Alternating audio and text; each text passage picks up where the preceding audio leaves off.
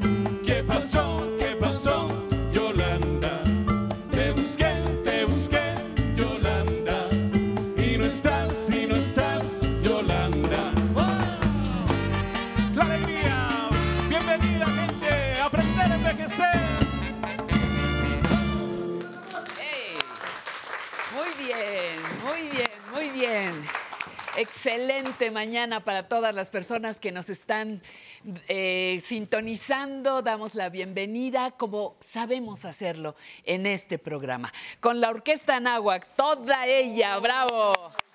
Con la Orquesta Náhuac, pero todavía, todavía mejor.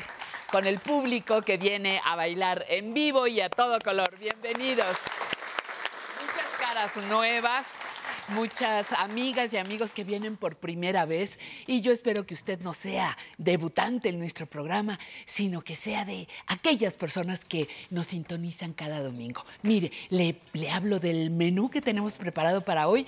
En Mejorando mi Salud, la doctora Citlali López nos presentará un enfoque integral sobre la fibromialgia. En Conociendo mis derechos, platicaremos sobre el divorcio en las personas mayores. En la entrevista, hoy conversaremos con una artista plástica que es tesoro nacional, Esther González. La chef de Yanira nos compartirá las recetas para preparar champiñones al ajillo. Además, tendremos zona tecnológica entre letras e historias. Y no puede faltar los recuerdos vivos con Emilio. Mucha música para bailar con la orquesta Anagua. Anáhuac. Y le doy la bienvenida, de verdad, con todo mi corazón, representando a todo un equipo de trabajo y le invito a disfrutar de las siguientes tres horas. Esto es Aprender a Envejecer.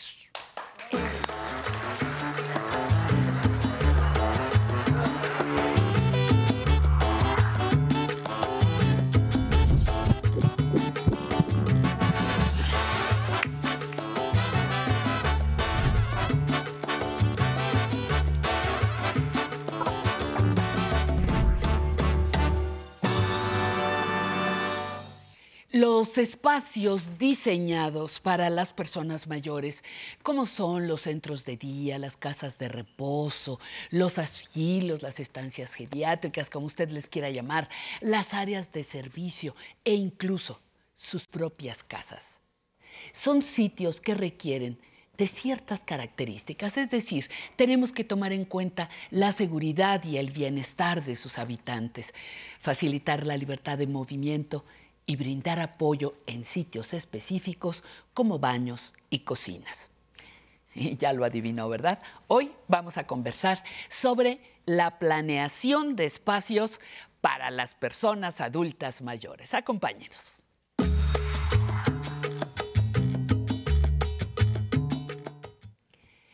Y yo le tuve que hacer una llave de lucha libre para convencerlo de que estuviera con nosotros. Tenemos el honor de contar con la presencia del arquitecto Benjamín Ortiz González, maestro en arquitectura con una especialización en gerontología, además de ser asesor en diseño y planeación para espacios eh, para las personas mayores. Un placer. Benjamín, de verdad, este, espero que no te duela el hombro de la llave que hice para que estuvieras, para que estuvieras aquí. Eres de los primeros arquitectos que empezó a especializarse en este tema. Fíjate que, bueno, antes que nada, agradecerte mucho la invitación a, tu programa.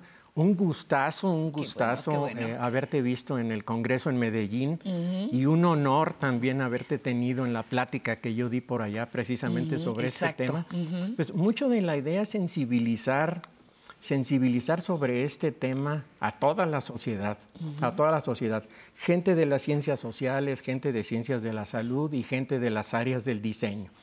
Todos los diseñadores desde diseño urbano, paisaje, arquitectónico, interiores, industrial, entre otros, ¿verdad? Entonces, mucho, mucho por hacer. Y bueno, pues aquí estamos. Eso es. ¿Qué tomas en cuenta cuando a ti te dicen, vamos a crear una casa de día, vamos a crear, a diseñar un lugar para que las personas eh, podamos convivir, personas adultas mayores en armonía? No adaptar una casa. Así es. No a ver cómo le hago y usted acomódele ahí aquí. No. Así es. ¿Cómo diseño desde el concepto? ¿Qué debo tomar en cuenta para esos espacios? Fíjate, una de las cosas más importantes, más importantes, antes que nada, es, por un lado, hacer un buen diagnóstico. Yo casi siempre les digo qué personas van a o esperan recibir, digamos, en estos espacios. Adultos mayores, te mayores, Y luego, ¿qué me preguntas? ¿Qué, personas esperan recibir? ¿Cuál es el perfil de las personas que esperan recibir? Si son independientes, semidependientes, si se espera que sean dependientes totales en algún momento dado. Claro, claro, claro. Si se espera en un momento dado que pudieran tener algún tipo y grado de demencia y un poquito entendiendo toda esa parte de las otras áreas que no son de arquitectura. Yo siempre les digo, cuando doy pláticas, les digo, antes de hablar de espacios para personas mayores, yo les echo porras a, los, a las otras áreas, geriatría, gerontología, psicología, trabajo social, eh, todas las otras áreas, para entender un poco algo de ellos y poder incorporarlo, incorporarlo por acá. Entonces, hay una frase muy interesante de, Lawton, Lawton, el de la escala de las actividades instrumentales de la vida diaria, de hace 73 años, Patti, que dice, palabras más, palabras menos, eh, entre más una persona pierde sus capacidades, ¿cuáles capacidades físicas, funcionales y mentales? ¿sí? Entre más una persona pierde esas capacidades, más depende del medio ambiente físico para seguir funcionando. Hace 73 años dijo Lauton eso. Y pues ayer comentábamos un poquito sobre, sobre, este, sobre este librito de 1980, que por aquí lo tenemos, dice Medio Ambiente y Ancianidad, y el autor es Lauton. ¿Y de psicólogo qué y gerontólogo del 80. Del 80. Ya este libro tiene 43 años conmigo. De alguna manera vamos atrasados, digamos. Si en 80 ya había esto y aquí estábamos contemplando que cómo se diseñan los espacios, tenemos que recuperar el tiempo. Así es, así es. La, digo, las, las características y las estadísticas de envejecimiento poblacional en los 80, cuando yo regreso de la maestría en el 83, pues eran drásticamente distintas a las de ahora. Este, yo regreso de 28 años, este, como a veces les comento en broma, en broma, este, decía, decía mi madre, dice, nadie te, nadie te pela. Le digo, no, pues ahorita no creas que mucho tampoco a los 68 años, pero pero ya más, ¿verdad? Claro, claro. Las estadísticas han cambiado drásticamente y, las estadísticas a futuro son impresionantes. Dime impresionantes. Una, dime una cosa, Benjamín. Regresando un poquito para retomar esta parte. Eh, tú dices, yo les pregunto a quienes me piden un diseño de un espacio las características, el perfil de la persona que va a estar ahí. Entre todo lo que tú mencionaste, no mencionaste a las personas que viven con algún tipo de demencia. ¿Estas personas requieren de espacios todavía más especializados? Mucho más especiales. Yo por, ahí Qué? ¿Por qué? Fíjate, una de las, algunas de las cuestiones, sin entrar en muchos detalles este, médicos de, de todo el tema de demencia, ¿verdad? Pero algunas de las características que se tienen en el caso de alguna persona con algún tipo y grado de demencia, pues es la cuestión que ya sabemos de, falta de memoria o pérdida de memoria a corto plazo, cuestiones de deambulación particularmente y un poco el sentido de identidad. Entonces dices, bueno, entendiendo un poco eso, ¿cómo le hago acá en la, parte de arquitectura, verdad? Y en el caso particular de, este grupo de personas hay cuatro factores muy importantes a tomar en cuenta. Uno es la seguridad, entendida así en el sentido amplio desde todos los puntos de vista, ahorita detallaremos algo. Otra es la accesibilidad también. Otra es la orientación, o sea, ayudar con elementos del medio ambiente a que la gente se oriente en el espacio, o sea, compensar esa pérdida de orientación en el espacio, esa deambulación un poco sin sentido con elementos en el espacio que propicien un poco ese eh, ambiente significativo, digamos, en, en, ese deambular, digamos. Y el otro punto importantísimo es la personalización. O sea, esos cuatro en el caso de personas con algún tipo y grado de demencia. Seguridad, accesibilidad, orientación y personalización. ¿Y me personalizas aunque yo no recuerdo nada? ¿O aunque yo recuerdo muy poco?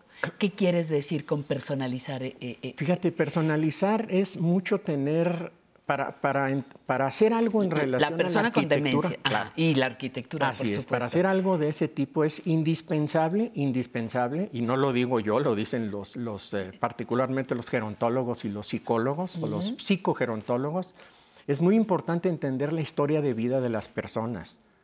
La historia de vida de las personas, un poco qué hacía, a qué se dedicaba, qué le gustaba, eh, qué le complacía. Si no se entiende eso, si no se entiende eso, entonces el resultado de la arquitectura pues va a ser arquitectónicamente muy bonito, muy puro, muy blanco, pero no con significado para esa persona. O no vivo a gusto. O no vives a gusto. En el momento que entiendes su historia de vida, puedes tomar algunos de esos elementos para personalizar con algunos objetos y algunos colores y algunos elementos en el espacio en todo lo que pudiera ser o su vivienda o centros de día o estancias geriátricas. Esto es. Oye, otra cosa, eh, pensando en los espacios diseñados para, para las personas mayores, cuando vivimos en grandes ciudades o en medianas ciudades, también requerimos no solamente quien está en una estancia, que es lo que tú nos acabas de, particularizar, un espacio particular. ¿Qué pasa en las grandes ciudades? ¿Qué, Pasa, ¿Qué pasa nosotros, los que todavía medio circulamos bien? Pero no me alcanza el tiempo para cruzar la calle, pero hay un montón de agujeros, pero, pero, pero, pero, pero, pero. ¿Qué pasa? ¿Qué debemos de tomar en cuenta los países, las ciudades, para hacer amigables con las personas mayores. Qué interesante lo que comentas, porque bueno, pues es una iniciativa de la, de la Organización Mundial de la Salud por ahí del 2006-2007. En el 2010, o sea, tres años después, se, se, forma o se instituye o se abre, digamos, lo que se conoce como red de ciudades amigables para las personas mayores. Y entonces dices, bueno, pues en el mundo hay muchísimas ciudades y México, ¿cómo andamos? Pues Jalisco tiene por ahí algunos municipios que ya se han adherido a la red de ciudades amigables.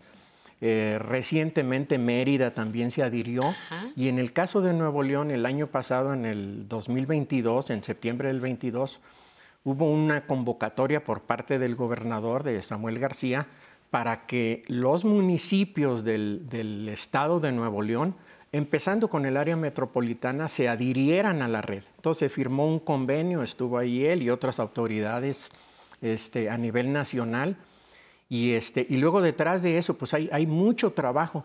De repente a mí me preguntan algunos gerontólogos ahí por, por Messenger o por WhatsApp o este, por teléfono, oye, este, fíjate que mi, mi, mi tema de tesis es ciudades amigables en donde quieras, en Pachuca.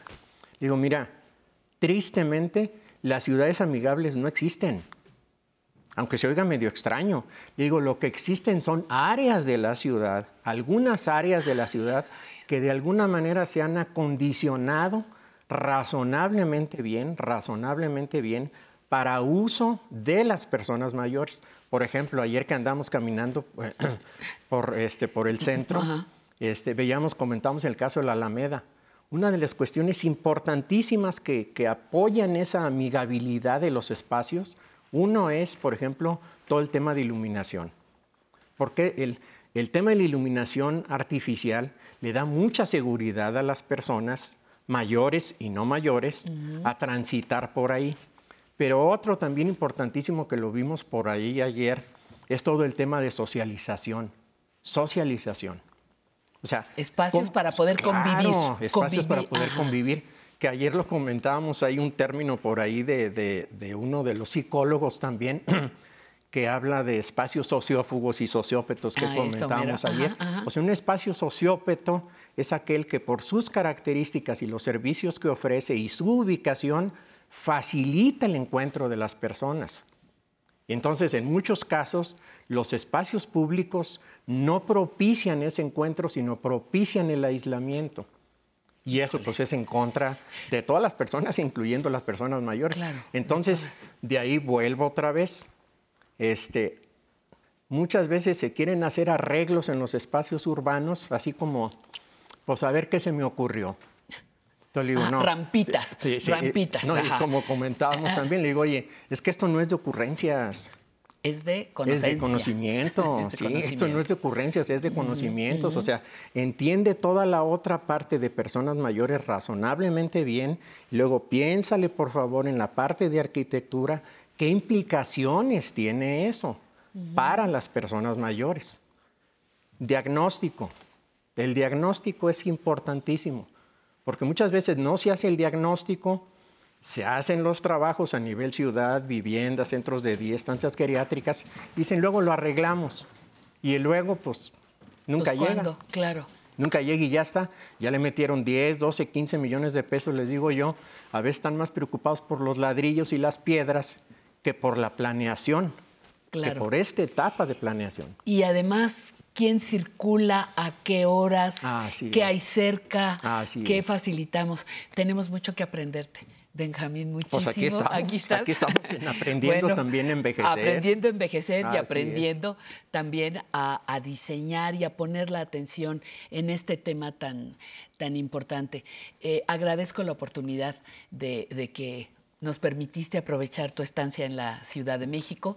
El arquitecto radica en Monterrey, por ahí eh, mandamos saludos a esa, a esa hermosa zona, Monterrey. a esa hermosa zona de nuestro país. Latinoamérica. Latinoamérica también que nos siguen y espero muy pronto tenerte nuevamente con algún tema que nos vuelva a unir a las diferentes disciplinas en torno al envejecimiento. Claro, no, pues Muchísimas muy agradecido, Pati, un chispazo, un chispazo, un chispazo, lo sé. 10, 12, 14 minutos, pero este, un honor haber estado aquí contigo. Muchísimas, gracias. Nosotros nos vamos a corte y volvemos. No se vaya, estamos empezando, va.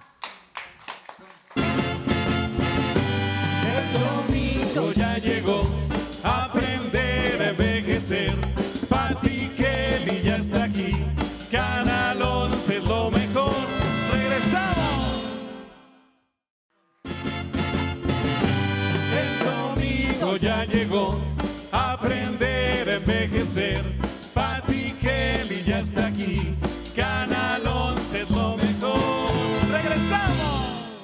Y continuamos con nuestro programa. Ahora vamos con la vejez en la historia.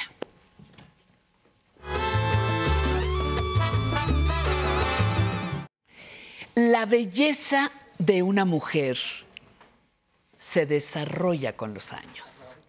Audrey Hepburn, actriz norteamericana. El estereotipo de belleza femenino se asocia sin lugar a dudas a la juventud, a la perfección y por ello muchas mujeres, bellas o no, temen a la vejez. Porque será esto la confirmación de su fealdad. Vejez se asocia a fealdad. A lo largo de toda la vida, las mujeres estamos siempre insatisfechas por los modelos impuestos y no nos atrevemos a rechazarlos por temor a no ser aceptadas en nuestro entorno. Saberse y sentirse bella es algo que se aprende con la edad, como dijo Audrey Hepburn. La belleza y el valor de ser tú misma el valor de dejar de complacer a otros, la belleza que surge en tu rostro gracias a la autoaceptación, la sonrisa que nace de saberte dueña de tus decisiones y sobre todo de tu cuerpo. La belleza que ha logrado desechar el peso correcto, las medidas exactas, el color adecuado, la belleza que se refleja en todo el cuerpo al saber que vives en paz, sin necesidad de mostrar nada a nadie. Esa es la belleza que no se clasifica, que no se imita. Esa es la belleza única que tú puedes ofrecerle al mundo. La belleza de una mujer dijo Audrey Hepburn, actriz norteamericana, se desarrolla con los años. Y que nos acompaña ahora con estos años, la Orquesta Nahuac de México. Por favor, vámonos.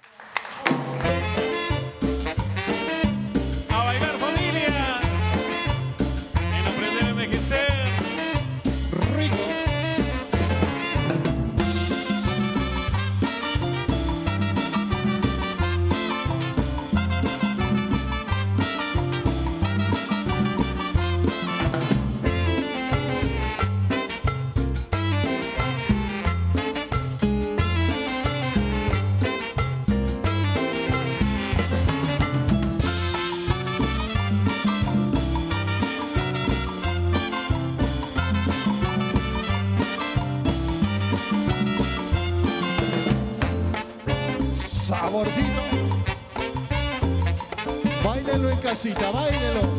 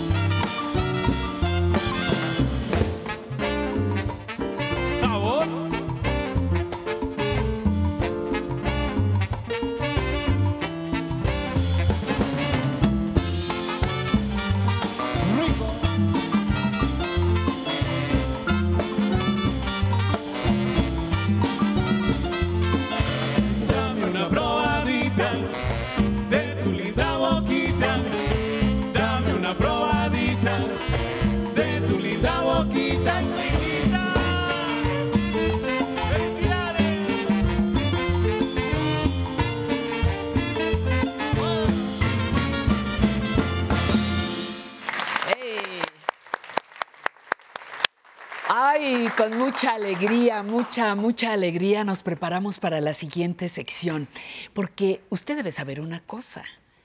El derecho al entretenimiento es un derecho humano. Y la siguiente sección nos va a enseñar a cómo aprovecharlo. Nostalgia del 11.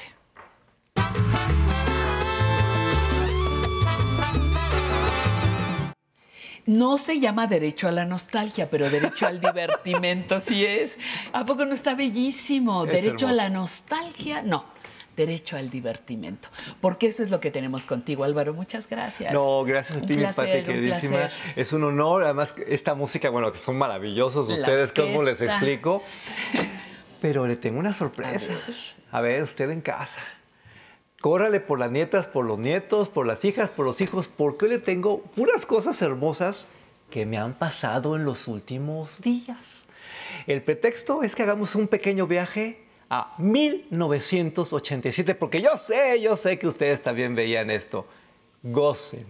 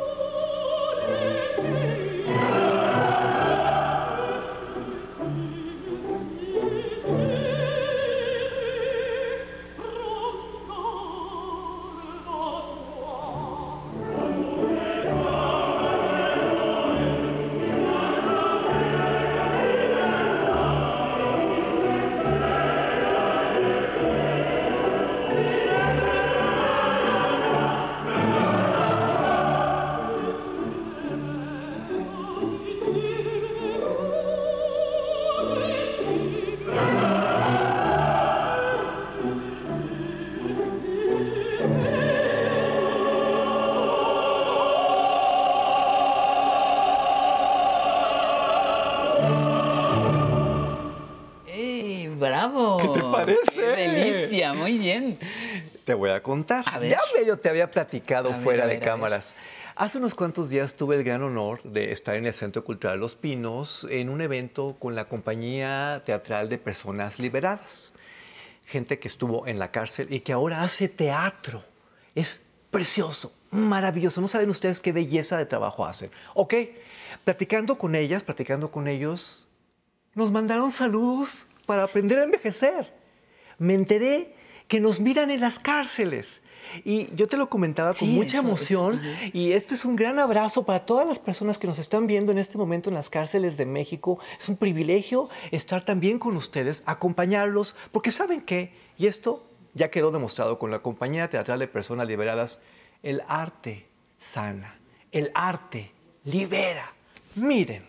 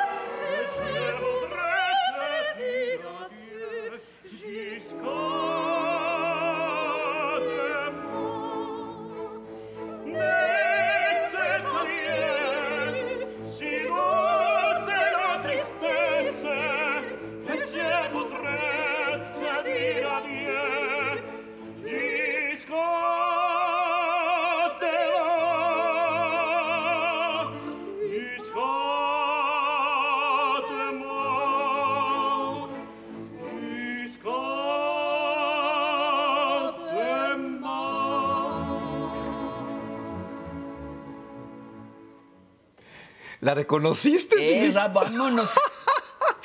Oigan, Muy bien. eh, quiero que entendamos juntas, juntos, eh, el privilegio de lo que acabamos de ver. Esto es un medio público. Usted acaba de ver una representación operítica maravillosa, gloriosa, del más alto nivel mundial, gratis, hasta la comodidad de su hogar, sin importar si usted vive cerca o no de un teatro con ópera. Si se da cuenta de esto, es realmente grandioso. Por eso la vocación del ONCE siempre ha tenido que ver con esta vinculación. Por eso hasta el día de hoy tenemos los grandes orquestos, los grandes eh, eh, conciertos de la Orquesta Sinfónica del Instituto Politécnico Nacional. Sí, se hace un trabajo muy bonito para usted, pero yo le dije que hoy le iba a contar muchas cosas personales que me estaban pasando en los últimos días. Y la que le voy a contar después de lo que viene, bueno, se va a quedar con la boca abierta. Lo que quiero es que sea feliz y creo que esto, esto le va a ayudar un poquito. Qué bueno.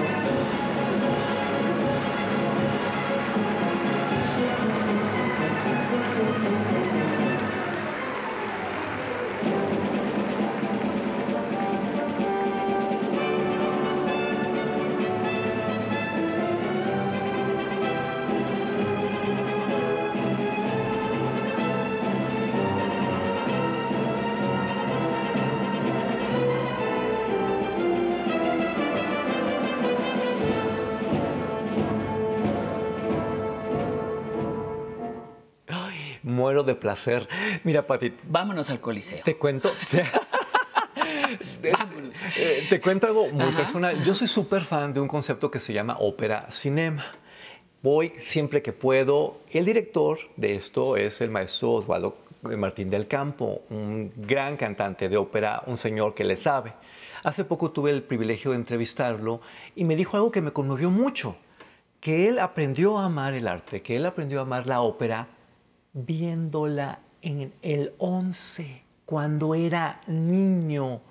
Por eso comencé esta sección diciéndole, trágase las nietas, trágase los nietos, porque uno nunca sabe si detrás de esto hay algo parecido a la inspiración. Mire.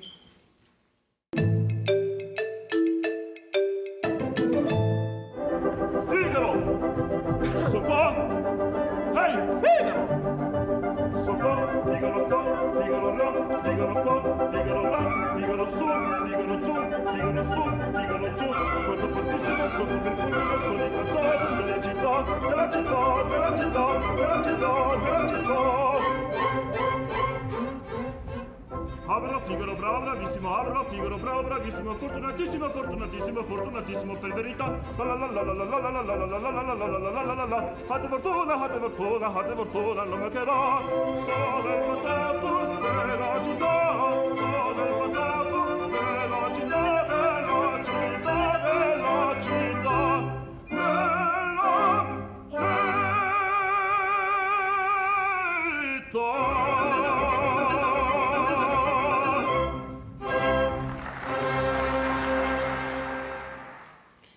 Con base en el comentario que hiciste, yo te dije que ese es el papel educativo, con toda la extensión de la palabra, que tienen los medios públicos.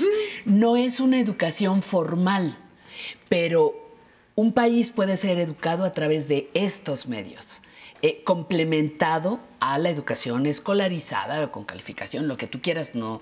Pero los medios aportamos siempre elementos que pueden complementar con una buena programación la educación o enriquecerla.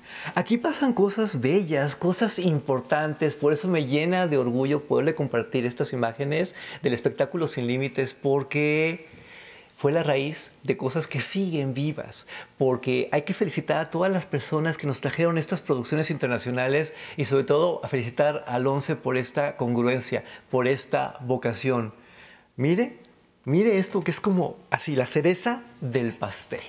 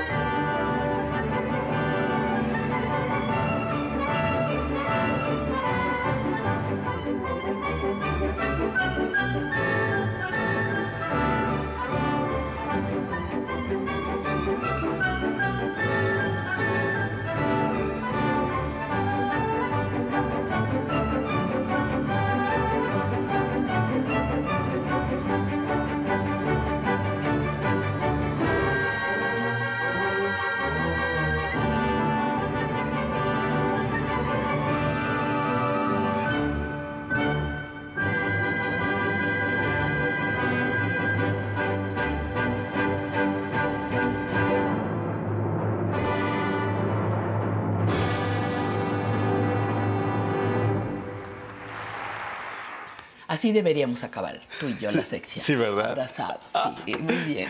Llenemos nuestra vida de belleza, llenemos nuestra vida de televisión pública, de buenos contenidos. Por favor, comparta esto con su familia, comparta esto con sus amigos, con sus seguidores en las redes sociales, porque son las cosas que valen la pena. Aquí yo quiero aprovechar para sensibilizarla a usted, para sensibilizarlo a usted sobre la complejidad que hay detrás de estas emisiones, porque a muchas personas ahora con el celular pues se les hace muy fácil todo, pero no.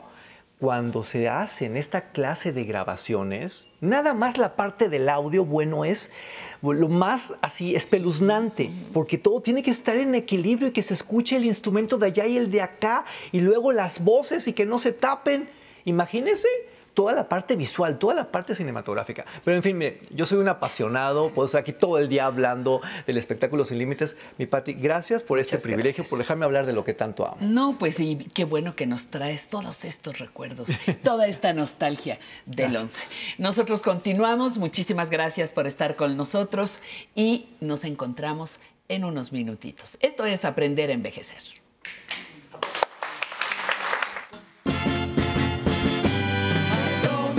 Ya llegó. A aprender a envejecer. Pati Kelly ya está aquí, Canal 11 es lo mejor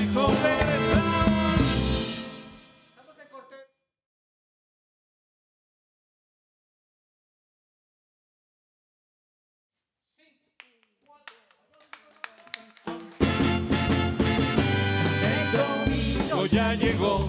Aprender a envejecer.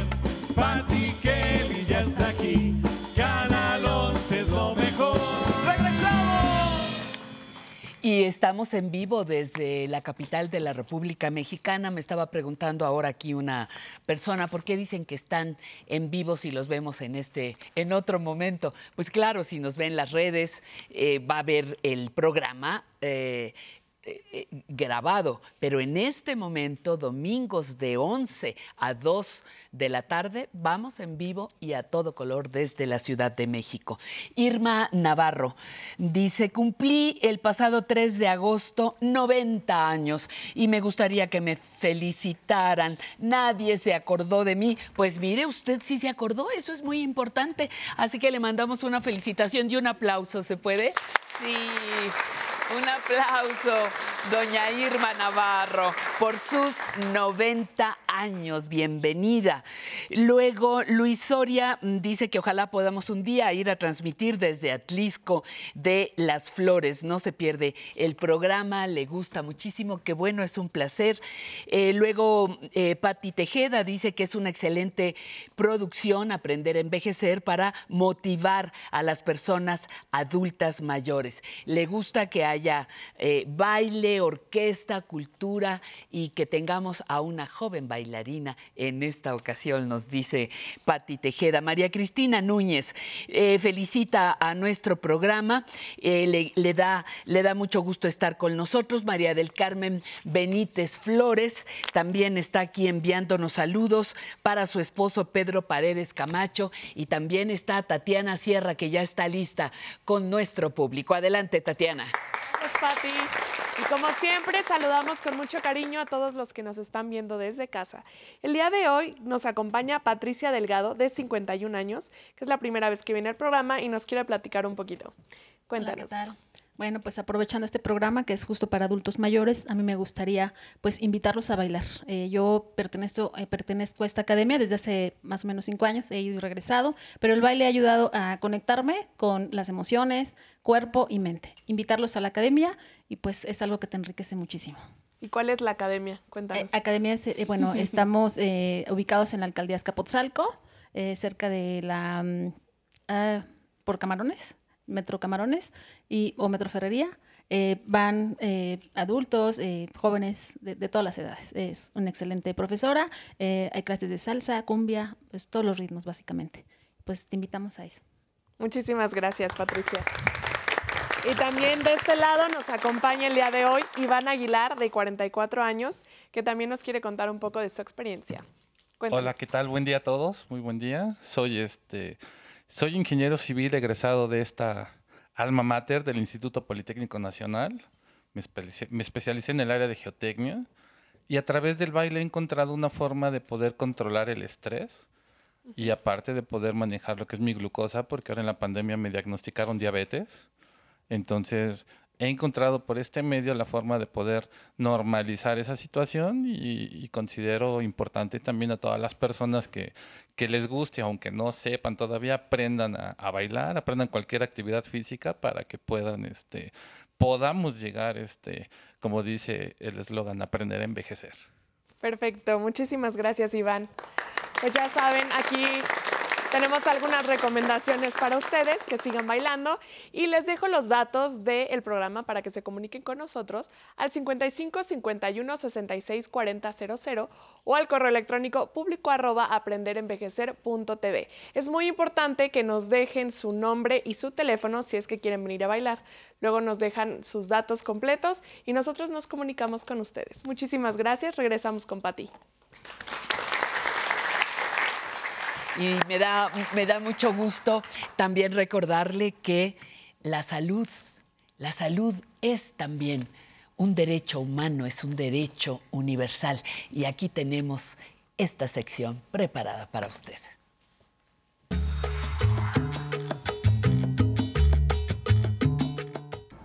Y llegó la hora de nuestra sección de salud para Mejorando mi Salud. Esta mañana vamos a reflexionar sobre fibromialgia, un enfoque integral. Les mando un abrazo grande a todos allá en el auditorio. Y mire usted, ¿sabía que antes de 1992 esta enfermedad no era reconocida como tal, la Organización Mundial de la Salud es apenas cuando la empieza a tomar en cuenta y los médicos empezamos a sumar esfuerzos, psicólogos, terapeutas, rehabilitadores, para darles el manejo integral. La fibromialgia consiste en un dolor de músculos, ligamentos, tendones que afecta gravemente la salud de las personas. Es común encontrarla en mujeres y tiene una asociación fuerte a nivel del sistema emocional. Por eso el día de hoy le invito a usted a conversar con la doctora María Isabel Villalpando sobre este importante tema, dado que ella nos va a dar un enfoque emocional desde la perspectiva psicológica de esta enfermedad que realmente merma la calidad de vida de las personas. Gracias, doctora. Gracias, gracias por la invitación. Al contrario, pues, ¿qué hay de las emociones? Bueno, en dolor crónico en general y en fibromialgia, ¿qué se ha encontrado? Un muy mal manejo de las emociones. Pero ese mal manejo viene de una, hay una característica psicológica eh, que se llama lexitimia. Quiere decir que es una dificultad importante para nombrar a las emociones. Entonces se le pregunta a una persona generante con dolor crónico, que uno ve evidentemente, doctora, que está molesto, enojado. ¿Qué tienes? Nada. ¿Cómo que nada? Sí, nada. Entonces, una característica es que sabemos en dolor crónico que guardan o reprimen emociones por no lastimar, por no meterse en problemas. Entonces, ¿qué pasa aquí? Que hay esta característica que les cuesta nombrar y si te cuesta identificar una emoción, ¿cómo la vas a manejar? No se puede. Entonces, en dolor crónico y en fibromialgia que se ha encontrado una dificultad importante para identificar cuando están enojados, cuando algo les molesta, cuando tienen que defenderse. El enojo, ¿para qué nos sirve? El enojo es la emoción que nos habla de una injusticia. Entonces, claro que hay que expresarlo, claro que hay que decir, en dolor crónico y en fibromialgia tienen un muy mal manejo de la, del enojo. Consideran que es agresión, que van a lastimar a otros, pero lo peor es que se lastiman a sí mismos. Doctora, ¿qué fue primero, el huevo o la gallina? Nosotros no sabemos actualmente eh, si las personas que tienen fibromialgia siempre tuvieron esta personalidad o tendencia a la depresión, eh, una personalidad tímida, una personalidad, yo qué sé. Pero esta personalidad fue la que detonó que se expresara en mi cuerpo esta serie de dolores que realmente no me deja vivir. O realmente fue después de que se instaló la enfermedad que yo ya tengo este cúmulo de reacciones secundarias. Ambas cosas. Esto es como es, un, es, es muy integral. Uno, hay predisposición genética para la enfermedad y hay predisposición genética para características de personalidad. La personalidad también se aprende, pero hay un componente heredado. Entonces, son personas que vienen con historias de mucho abuso.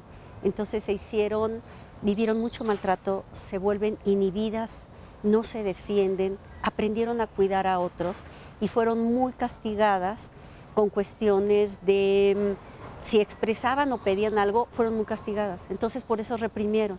Entonces todo esto más un fuerte detonante físico, un accidente, el famoso golpe de latigazo o una cuestión emocional fuerte, lo que hizo es que sacó la predisposición genética a la enfermedad, sacó las cuestiones de personalidad y todas esas historias de abuso y apareció la enfermedad. ¿El dolor del cuerpo es el dolor de la mente, del es. alma? Hay un artículo bellísimo que es dolores, fibromialgia, fatiga crónica, sensibilidad química múltiple, dolores del alma. Sí, muchas veces se dice que lo que no puede expresar uno por la palabra o por conductas observables y abiertas es energía ciclal. ¿Y qué es la emoción? Energía. Y recordemos que la energía ni se crea ni se destruye, solo se transforma. Entonces, lo que la gente no expresemos en palabra o en conductas observables, pintar, llorar, caminar, reclamarle a alguien, se te va a quedar en el cuerpo, es una energía fuerte. Y si es una energía como el enojo, la tristeza, que cansa mucho al cerebro, estamos hablando de una bomba. Doctora, pues muchísimas gracias por darnos ese foco hacia las emociones que ahora cada vez la ciencia reconoce más y más, que son muy importantes. Nosotros acá en esta sección siempre les ofrecemos este manejo integral. Por supuesto que hoy no voy a dejar pasar la oportunidad para decirle a aquellas personas que iban con dolor de cualquier tipo, pero que además convivan con un diagnóstico ya bien hecho por su médico de fibromialgia, que la alimentación es muy importante. Si nosotros nos alimentamos con lácteos, con conservadores, con eh, alimentos refinados, azúcares, lo que vamos a ofrecerle a nuestro cuerpo a nivel energético, como lo estamos diciendo, es más y más dolor. Es por eso importante. ¿Qué hay de la actividad física, del mindfulness, doctora, del tai chi para este tratamiento? Todo lo que ha tocado, doctora, es importantísimo. Incluso se habla ahora más que de la dieta mediterránea, la dieta, eh, la dieta prehispánica. Y ahora el Instituto Nacional de Ciencias Médicas y de la Nutrición y la Secretaría de Salud lo ha nombrado la dieta de la milpa. Somos de maíz, no somos del trigo. Es maíz, es nuestro frijol, son nuestras semillas, es el amaranto, es la fruta y las verduras que tenemos una gran riqueza. Eso lo juntas con un ejercicio de bajo impacto tipo tai chi, lo estamos juntando con un manejo de las emociones y lo estamos juntando con un apoyo social importantísimo las amistades, el contar con una pareja, el sentirte amada. No es que estés rodeada de personas, es sentir que cuentas con alguien, son, son los pilares del manejo integral. Por eso esperamos que usted sepa que cuenta con nosotros, que además estamos siendo guardianes. Aprender a envejecer justo, la sección de salud es muy amiga de la dieta de la milpa. Les hemos hecho programas a las personas para enseñarles cómo podemos comer con lo que nosotros como mexicanos haremos identidad y esto nos ayudará a vivir con las enfermedades que aparezcan de una forma pues más amena. Doctora, también me gustaría que les compartiéramos a las personas el día de hoy la relevancia de, eh, ya lo dijimos ahorita, de la actividad física, pero también hay una parte de suplementación alimenticia que se utiliza para las personas que viven con fibromialgia. Entre la alimentación sea más pura es mejor, pero hay unas sustancias antiinflamatorias por excelencia en el mundo natural, como es la cúrcuma, como es el jengibre. Ya tenemos productos elaborados muy bien de omega que favorecen que el cuerpo no esté tan inflamado, el magnesio. Son cosas muy importantes para abordar este gran problema que se llama fibromialgia. Por supuesto, lo que ha mencionado, doctora, es importantísimo, pero yo les diría que justamente todo lo tenemos en, en la dieta natural. La cantidad de azúcar, la cantidad de sal, la cantidad de grasas está en nuestros productos y somos un país muy rico en todo esto. Lo que dijo es importantísimo, hay una, un déficit de magnesio, se ha encontrado mucho eso, entonces, claro que mucha agua, por favor, no damos importancia al agua, entonces, en la medida, y tratar de evitar, por supuesto, carnes rojas, tratar de evitar todos los conservadores, tratar de evitar eh, el azúcar, eh, todo lo que han mencionado porque aumenta, por supuesto, dolor.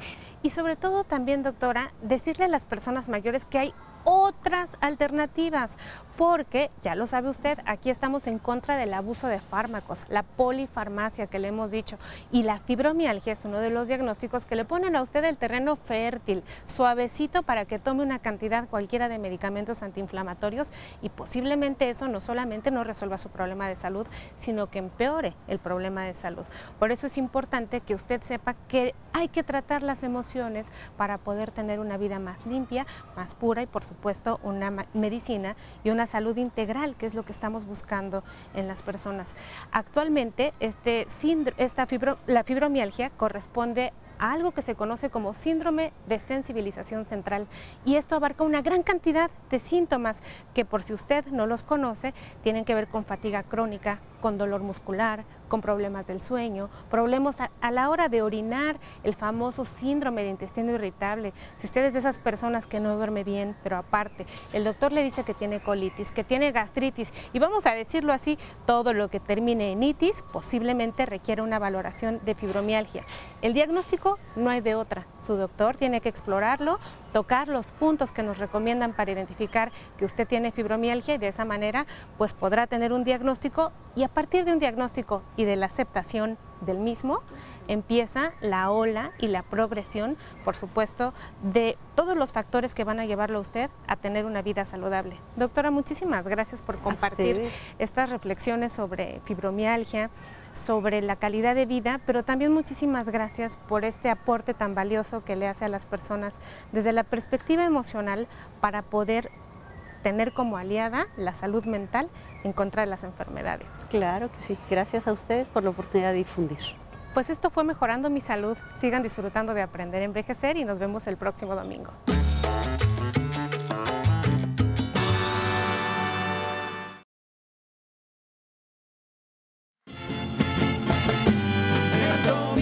Ya llegó. Aprender a envejecer. Pati Kelly ya está aquí. Canal 11 es lo mejor. Regresamos.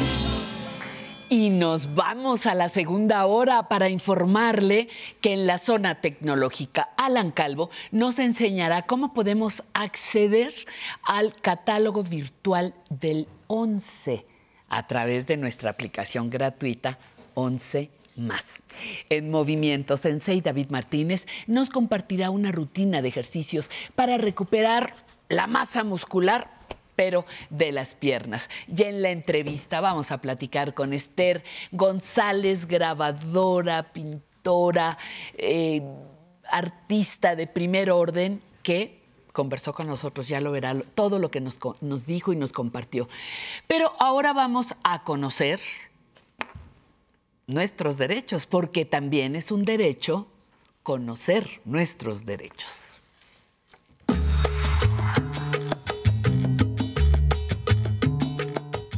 Suena, suena redundante, pero es un derecho Conocer conocer, nuestro- nuestros derechos, derechos. Y qué bueno que tenemos una sección así en, en nuestro, en nuestro programa. Pero el domingo pasado nos casamos y ya hoy nos vas a divorciar. Pues es ¿Cómo? que no dura para, ¿Cómo?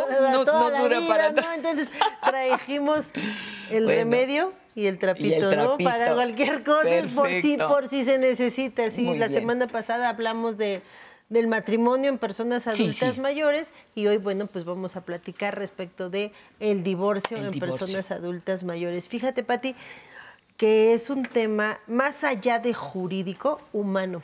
Sí. Porque alguno de los expertos con los que he platicado me ha dicho que hay tres tipos de duelos que vive el ser humano. Cuando se pierde un ser querido, cuando se cambia uno de domicilio y cuando se divorcia. Y más ya en una etapa de adulto mayor, que a lo mejor estuviste con esa persona 40, La- la viudez 30 también es- años de, de tu vida, Ajá. Formaste un patrimonio, formaste hijos, una rutina, y el decidir cambiar esta rutina, esta forma de vida, porque a lo mejor es algo que yo ya no quiero continuar casado con una persona. Entonces, por ello, contamos con, con el medio jurídico en nuestro país, que es la figura del divorcio. Pero fíjate que, que hablando de derechos, de justicias e injusticias, eh, pocas mujeres adultas mayor, mayores hoy, eh, de 80, 90, 95 años, se les reconoce su aportación a esto que dijiste. Hemos hecho un Patrimonio un común. patrimonio, porque era invisibilizado el trabajo doméstico, el trabajo de educación, el trabajo de cuidados de la familia. Sí. Entonces, sí han colaborado. Sí. Las mujeres adultas mayores, 80, 90, 70, 60, claro, a ese patrimonio. Claro que Pero sí. bueno, Incluso Era aportación cultural. Pues antes, Patti, antes existían causales de divorcio, ¿no? Incluso antes existían requisitos. Si no cumpliste un año casado, no te podías divorciar. Sí, sí, sí. Imagínate, afortunadamente, nuestros legisladores y, y el Poder Judicial han estado resolviendo a lo que se vive en la actualidad, ¿no?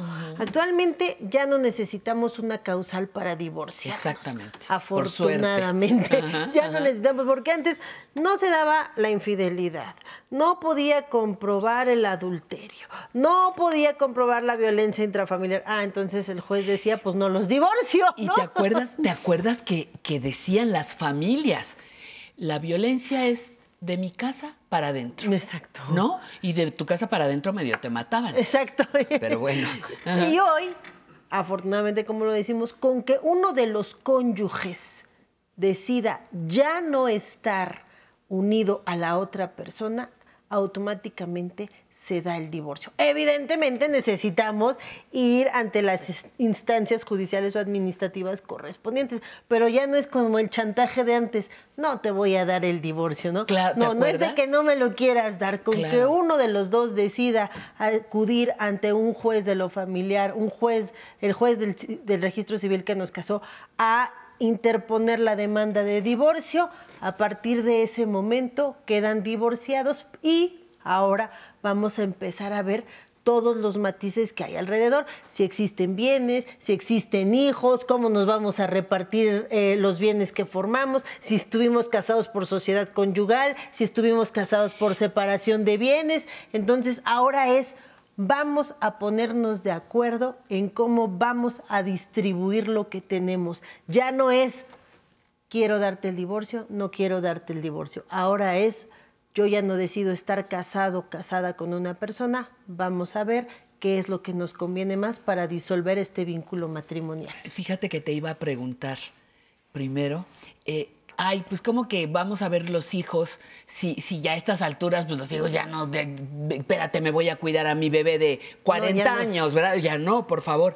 Pero me quedo pensando en los niños con algún tipo, los hijos o hijas con algún tipo de discapacidad. Esto sí entraría Esto en el sí caso entra. de divorcio de personas adultas mayores. Exactamente, hay que proteger a las personas que tienen algún tipo de discapacidad, entonces puede ser que a lo mejor tenga un hijo de 40 años. Sí, claro, pero con, una alguna discapacidad, discapacidad. intelectual que no le permita valerse por él mismo, pues entonces vamos a tener que ver cómo se va a proteger. Claro, en claro. nuestro país, Patti, hay tres tipos de divorcio. El administrativo, que es el más facilito. No hay bienes, no hubo No hijos, hijos. y los dos quisimos ponernos de acuerdo para divorciarnos y además yo no necesito de ti ni tú necesitas Cada de chango mí. a su mecate. Eh, Cada chango a su mecate y a sus cosas. Ajá. Entonces podemos acudir ante el mismo juez con el que nos casamos para iniciar un trámite de divorcio Voluntario, administrativo. digamos, administrativo, los dos Administrativo, queremos. Los ¿no? dos queremos. El por mutuo consentimiento. Yo ya no quiero estar contigo, tú tampoco quieres estar conmigo, pero a lo mejor tenemos bienes o tenemos a hijos con alguna discapacidad.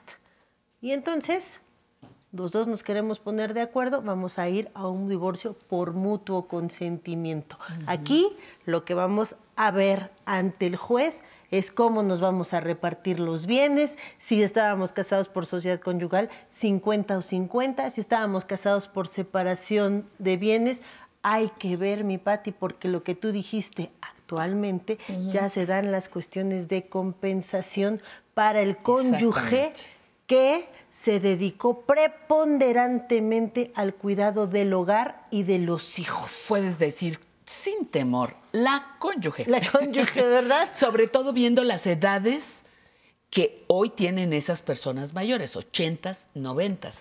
Es toda la educación del siglo pasado. Toda la ¿no? educación del No es siglo como pasado. la que y tenemos aparte, hoy. yo me dediqué al cuidado de los hijos y del hogar para que tú pudieras salir a trabajar, a crear bienes para nosotros, pero mi aportación fue sin lugar a dudas importante y de ahí yo tengo derecho a una compensación de esos bienes, porque como tú decías, muchas veces el hombre era el que salía, entonces los bienes, las casas, los carros se quedaban a nombre del esposo y la esposa, pues bueno, bien, gracias, ¿verdad? No tenía ningún derecho sobre estos. Y el tercero, que se denomina incausado. Yo ya no quiero estar contigo, o yo sí quiero estar contigo, pero tú ya no quieres estar conmigo, pero no me pongo ni de acuerdo en los bienes y voy a hacer todo lo posible por eh, iniciar esas guerras que hay, ¿no? Si, si yo me quedo con eh, eh, el cónyuge que se quede con el hijo con alguna discapacidad, además de ese reconocimiento por el tiempo vivido en pareja, ¿puedo solicitar pensión para ese hijo de Claro que ambas? sí, se puede de la solicitar pareja? Pensión alimenticia para los hijos. Oye, hay pregunta del público, Vamos a ver la pregunta del público. Paola Rodríguez, 45 años. Y mi pregunta es, cuando nos divorciamos, ¿cómo se determina el porcentaje de comisión, de comisión, de pensión? y eh, si hay algún trámite para el incremento. De comisión, pues depende De del comisión, abogado, pues sí. ¿verdad? de comisión depende, del abogado de cuántos pues sean yo los bienes, ¿no? Pero de pensión. Nancy, compórtate. Afortunadamente, eh, como le estuvimos platicando, si es por sociedad conyugal, los dos cónyuges son propietarios del 50% de los bienes. Si estamos en separación de bienes y hubo un cónyuge, como ya lo dijimos, que se dedicó al cuidado del hogar y de los hijos, los jueces van a poder decretar una compensación del 1 al 50, no hasta el 50. Puede ser que un juez te dé el 5% de los bienes, el 10, el 15, el 20. ¿Y qué va a tomar en cuenta el juzgador? Va a tomar en cuenta la edad de las personas, la condición de salud de las personas, sus cuestiones de educación, porque no es lo mismo que yo me esté divorciando de una doctora en filosofía a que me esté divorciando de una persona que no terminó ni la primaria. Sus posibilidades para acceder a un mayor, a, un, a otro empleo, ¿no? Y todas las cuestiones de tiempo que se haya dedicado al cuidado de los hijos y preponderantemente a este cuidado. Decimos preponderante porque puede ser que a lo mejor yo me dedicaba a vender artículos por catálogo. ¿No? Sí, sí, sí. O que sí, yo sí. me dedicaba y salía y hacía algunos trabajillos fuera de casa. No es de que, ay, bueno, tú estuviste trabajando y también tuviste dinero, ¿no? No, fue preponderantemente el cuidado y por ello no pude dedicarme al 100% a mis cuestiones de trabajo. Todo eso lo toma en consideración los jueces, son trajecitos a la medida y también tomar en consideración la otra parte. Porque no es lo mismo que yo me esté divorciando de un multimillonario a me esté divorciando de una persona que solo cuenta con la pensión del Instituto Mexicano del Seguro Social. Entonces, dos juzgadores toman en consideración las dos partes para poder determinar el importe de la pensión. Si cambia la condición de la persona, es decir, solo recibía la pensión y ahora es multimillonario, pues Claro. ahí sí podemos solicitar el incremento de las pensiones. Muy bien. Muchísimas gracias. Gracias Nancy a ti, mi Rivera. Un querida placer, Pati, un como placer. siempre. Hay muchas preguntas, hay muchas cosas que comentar en torno al divorcio, pero qué bueno que tenemos esta sección para que nos alimente todos, todos los días. Y bueno, vamos a agradecer, si me permites, Nancy, querida. eh, quiero agradecerle a mi compañera Fanny Torres y a mi otra compañera Cintia Sosa que les están atendiendo en las líneas telefónicas. No es nada, llámenos con toda confianza, nada de que pique el 2, conteste. ¿Quiere usted que le tome la llamada? Pique el 3. No, no, no, no, no. Seres humanos que le dicen, hola, qué gusto, aquí estamos a aprender a envejecer. ¿Cuál es su pregunta? ¿Cuál es su participación? Y le, le atienden con muchísimo gusto. Eh, me comenta la, la señora Mirna Berlanga, me dice, Patti, me gustaría que repitieras la frase que acabas de leer de Audrey, Audrey Hepburn. La frase es, la belleza de una mujer se desarrolla con los años. La belleza de una mujer se desarrolla con los años. Eh, nos dice Eva Luz Camacho, yo bailo todos los domingos con ustedes desde mi localidad en Guamúchil, Sinaloa. Me encanta bailar porque en mi juventud bailé danza. Me trae muy lindos recuerdos. Pues lo celebramos y puede uno bailar sin la menor sin la menor complicación. Por otro lado, recuerde que estamos ahora también recibiendo sus mensajes en nuestras redes. Podemos saludar con gusto a Coco Ramírez, a Irma Rodríguez, Leticia Calónico y a Rosalía Rocha Bermúdez. Y nos vamos ahora a nuestra sección de Cocina Saludable.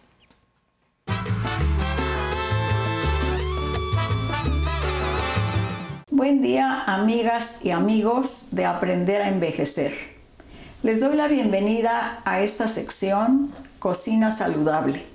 Mi nombre es Deyanira Ortega, creadora de Cocina Vegan Fácil. Aquí les compartiré recetas fáciles, económicas y saludables. En este espacio prepararemos alimentos nutritivos y deliciosos que nos ayudarán a variar nuestras comidas. Les enseñaremos a sustituir alimentos de origen animal por diferentes ingredientes de origen vegetal que nos ayudarán a mantener un sabor exquisito. El día de hoy cocinaremos unos nutritivos y ricos champiñones al ajillo. Para estos champiñones al ajillo necesitamos los siguientes ingredientes. 350 gramos de champiñones, 3 dientes de ajo, los vamos a cortar así como en lunitas, muy delgaditos, media taza de vino blanco, unas ramitas de perejil picadito, media cucharadita de sal fina, el jugo de medio limón, un poco de cebolla en polvo, un poco de paprika ahumada o pimentón, pimienta en polvo y por último aceite de oliva. Les muestro en este momento cómo deben estar los champiñones cuando son frescos. Están muy claritos de esta parte de aquí de abajo. Cuando están oscuros de esta parte ya no están muy frescos, así que procuren escogerlos muy muy frescos. Los preparamos de la siguiente manera. No se lavan los champiñones porque absorben muchísima agua, así que empezamos por retirarles este tallo y este lo vamos a desechar. Les retiramos la piel así y vean, quedan totalmente limpiecitos. Y así los hemos preparado todos estos que están ya en el bol. Ya con todos los ingredientes listos, comenzamos. Ponemos un sartén sobre la estufa, encendemos el fuego, esperamos a que caliente Agregamos un poco de aceite, bajamos la flama a fuego bajito, agregamos los ajos, movemos por unos 5 segundos, agregamos los champiñones y movemos constantemente para que no se nos quemen los ajos. Ya que se han dorado los champiñones, así como los ven, agregamos el perejil picadito. Movemos unos segundos, agregamos un poco de paprika, agregamos cebolla en polvo, pimienta en polvo, movemos, agregamos la media cucharadita de sal fina, movemos, agregamos la media taza de vino blanco. Si no tienen vino o no quieren ponerle vino, pueden agregar en este punto un cuarto de taza de agua y mezclamos. Agregamos el jugo de medio limón, tapamos por unos 5 minutos. Después de los 5 minutos destapamos y subimos la flama para que se consuma el líquido. Como ven ya se ha consumido todo el líquido. Apagamos el fuego y así es como nos han quedado estos ricos champiñones al ajillo. Muchas gracias amigas y amigos por acompañarnos hoy en esta su sección Cocina Saludable. Los esperamos en la siguiente ocasión en este su programa Aprender a Envejecer. También pueden encontrarnos en nuestro canal de YouTube Cocina Vegan Fácil, donde preparamos platillos nutritivos y deliciosos con los que podemos comer y disfrutar en esta etapa de nuestras vidas, cuidándonos sin culpas.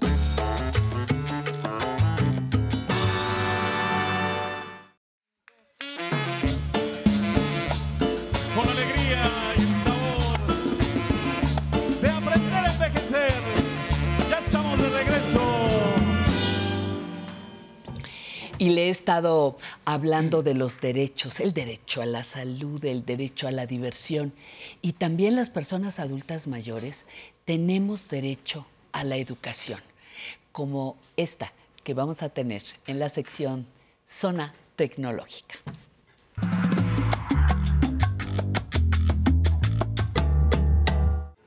Y Alan Calvo es el maestro. ¿Cómo se le diría? Las maestras les dicen Miss. Tú serías el teacher. El teacher. El teacher. no, bueno, pues tenemos derecho a la educación, a seguir aprendiendo, a recibir los beneficios de la tecnología. Eso es Por muy, supuesto. eso es muy importante. Y esto que nos traes hoy, ¿qué va a ser? Ay, Pati, pues hoy vamos a hablar acerca de una plataforma del 11, 11 más. ¿La habías escuchado? ¿La habían escuchado me en casa? suena, me suena. Por ahí más o menos. La, la app gratuita del 11. Es correcto, es una aplicación gratuita que nos va a, permi- eh, a permitir eh, ver el contenido del 11. Y antes, hace muchos años, Pati, eh, veíamos la televisión, por ejemplo, y cuando veíamos nuestra serie favorita o veíamos una película, por ejemplo, nuestra serie favorita, pasaban un capítulo a la semana, no sé si lo sí, recuerdes. sí, sí, cómo no. Y entonces se quedaba muy emocionante y tenías que esperar siete días para ver el siguiente capítulo. Ajá. ¿no? Entonces, afortunadamente, gracias a la tecnología y a los pasos agigantados que ha dado, bueno, pues hoy podemos disfrutar de, eh, de, por ejemplo, contenido bajo demanda. Exactamente. Video- o o video de parar el video y que se espere la película y el héroe que quiero volverlo a ver, por favor, o la heroína, etcétera, ¿no? Hoy hay muchas facilidades para disfrutar de manera distinta, ¿no? Todo eso. Correcto. Entonces, eh, gracias a la tecnología, Pati, justamente como lo acabas de mencionar, podemos disfrutar de nuestro contenido favorito en cualquier momento, desde donde estemos, siempre y cuando tengamos un teléfono inteligente o una tablet con conexión a Internet. Eso es muy importante. Ujú. Entonces, ya no tenemos que esperarnos siete días para ver nuestro programa favorito. Ajá. Ahora podemos Tu serie acceder favorita. Tu serie favorita. Ahora podemos ver Aprender a Envejecer, Pati, en cualquier momento. Y para ello vamos a hablar hoy de la plataforma eh, 11 más. Entonces, esta plataforma la podemos descargar de manera gratuita desde Play Store o App Store. Está disponible para ambos dispositivos en, en la tienda virtual. Entonces, vamos a ver. Fíjate muy bien, lo voy a mostrar a pantalla, Pati. Vamos a entrar a nuestra aplicación, eh, a nuestra tienda virtual, y entonces voy a tocar en la lupa. Y aquí voy a escribir 11 Más. 11 más. ¿Cómo voy a escribir el más? Con un símbolo. Entonces voy a pulsar en los números y después me voy a ir al botón de símbolos y voy a presionar en más. Y listo. Dentro de los resultados, ahí aparece, lo voy a seleccionar.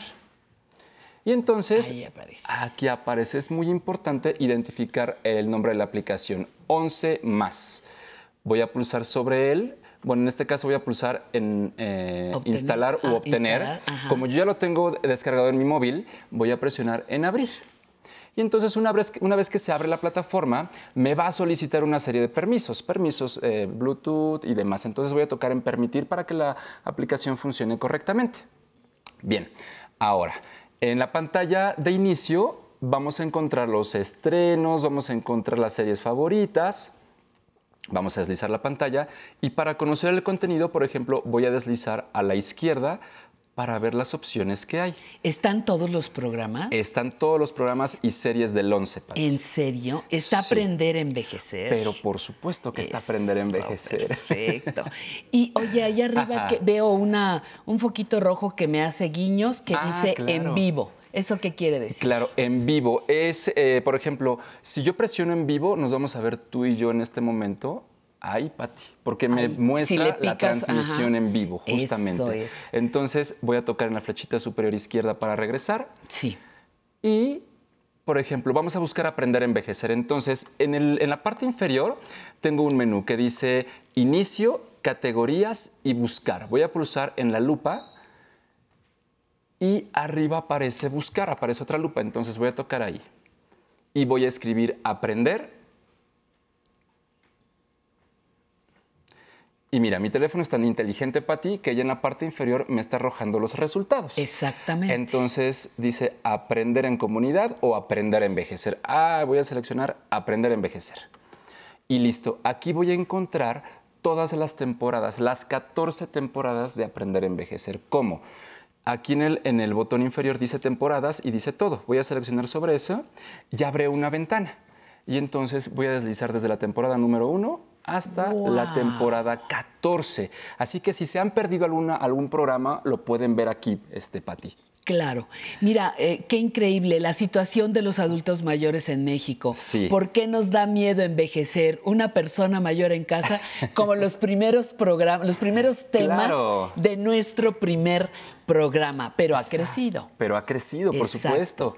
Incluso si yo selecciono la temporada 1, entonces voy a presionar después en buscar y empieza a trabajar y aquí me va a mostrar los resultados. Entonces puedo ver desde el programa 1 Ajá. de aprender a envejecer. Una vez que lo selecciono, empieza a reproducirse el video. Si no es así, presiono en el play que está al centro del video y empieza a trabajar. Y listo, Pati. Está facilísimo. Está muy fácil. Pero voy a necesitar que me ayudes un poquito y me, me- me digas los pasos rapiditos. Ah, por supuesto. Por favor. Muy bien, entonces primero, eh, bueno, ¿qué te parece si, si concluimos eh, ver, nada más ajá. con los controles que aparecen aquí en pantalla para A poder eh, utilizar el video o, o reproducir? Por ejemplo, una vez que ya lo reproduje para ti, tengo la posibilidad, en la parte inferior hay una barra. Si yo jalo esa barra, observa, puedo adelantar o atrasar el programa y colocarlo exactamente en donde yo lo quiero ver. Eso. O sea, la sección puedo- que quiero ver. Exactamente la sección que quiero ver o la parte del programa que quiero ver, la sección del programa. Ajá. Entonces la puedo deslizar hacia la izquierda o hacia la derecha para adelantarlo. O al centro tengo unos botones. Por ejemplo, dice 10 segundos, adelantar 10 segundos o retroceder Atrasar 10, 10 segundos. segundos. Entonces, si yo toco en adelantar, voy a ir adelantando el video por 10 cada 10 segundos, de esta manera. Eso es. Puedo pausarlo, puedo volver a reproducirlo o puedo cerrar con la X esta ventana. Y de esta forma, Pati, nosotros vamos a poder ver la sección Toda que la necesitemos. Toda la programación o solo una sección, lo que nosotros necesitemos las veces que sea necesario. Podemos pausarlo, reproducirlo. Si, si no me quedó claro un tema, a lo mejor puedo regresar, puedo volver a verlo con calma, Claro. con más paciencia, sin necesidad de estar corriendo en el en vivo. Por ejemplo, por ejemplo, tus, tus secciones, todas Sí. las de que has grabado con nosotros de tecnología. Ajá. Te oye, que en el programa de la semana pasada habló de un tema que no me quedó claro. Me voy a mi aplicación y despacito me la voy transmitiendo. Exacto. ¿no? Entonces, eso es algo que queda grabado, que queda listo y que nos ayuda mucho a nosotros, porque a veces se nos escapa.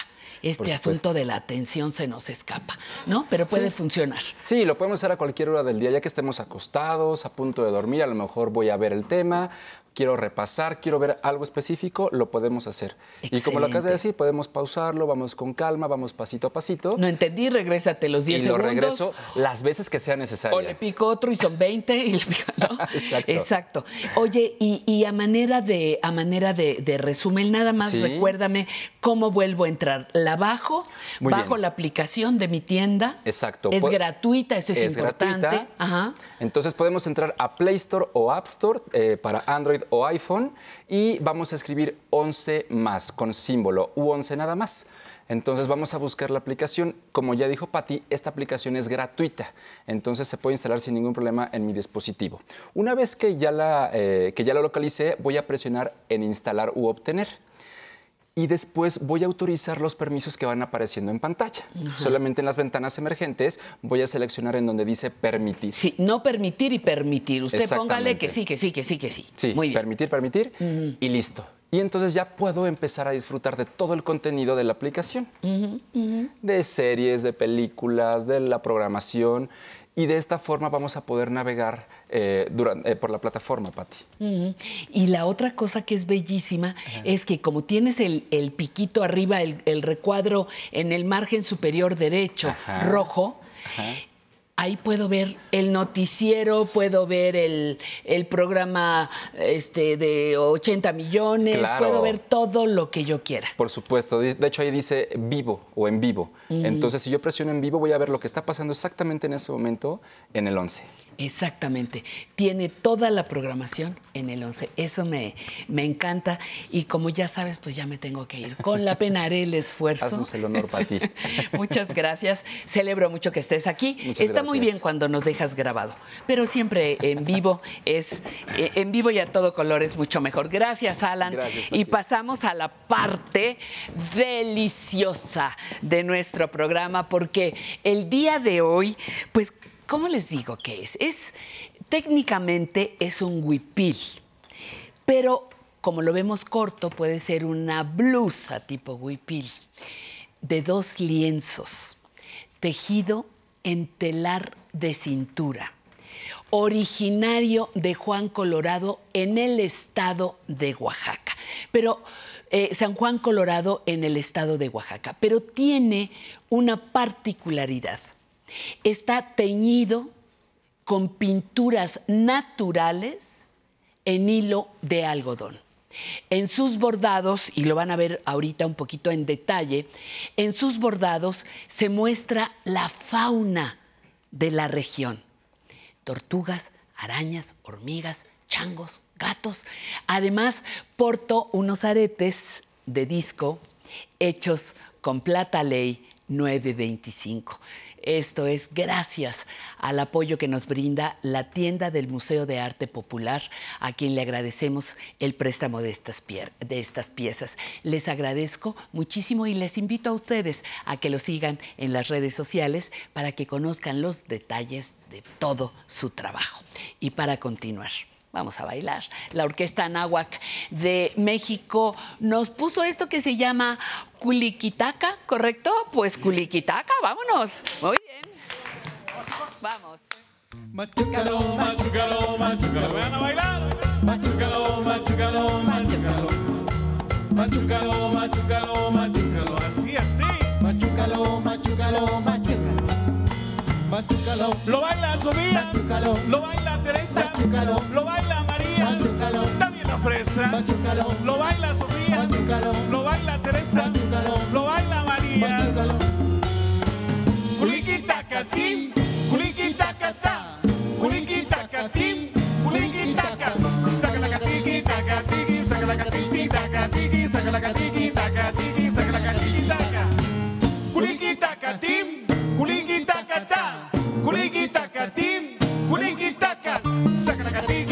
catiqui, taca, tiqui, saca la catiqui, taca, tiqui, saca la catiqui, taca, tiqui, saca la catiqui, taca. Culiquitacatín, culiquitacatá, culiquitacatín, culiquitaca. Saca la catiqui, taca, tiqui, saca la catiqui, taca, tiqui, saca la catiqui, taca, tiqui, saca la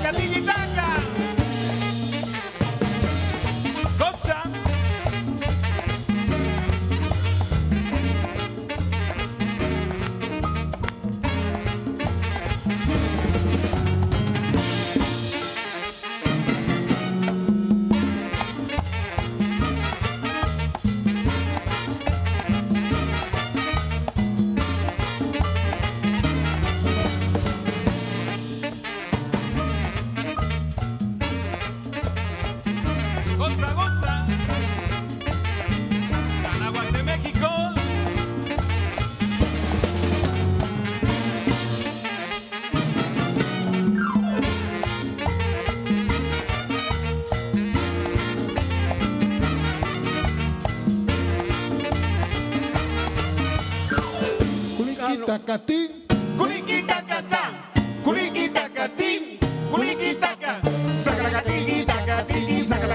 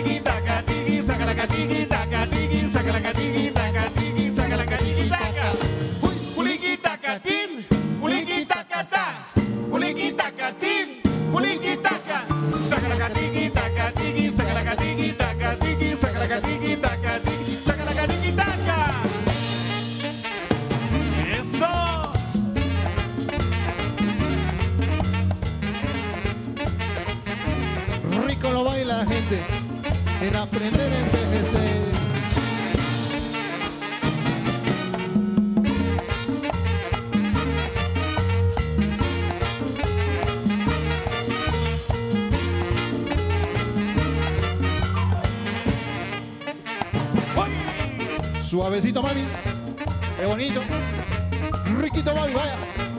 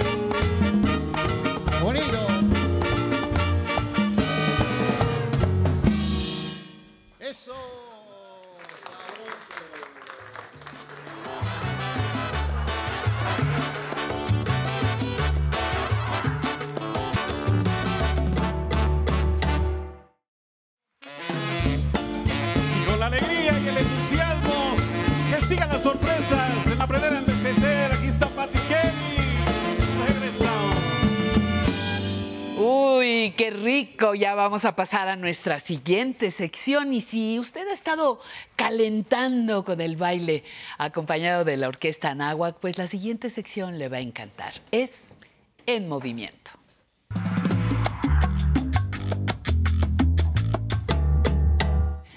Queridísimo Sensei, como siempre, un gusto, un gusto verte, un gusto disfrutar de tu presencia y preguntándote lo de rigor.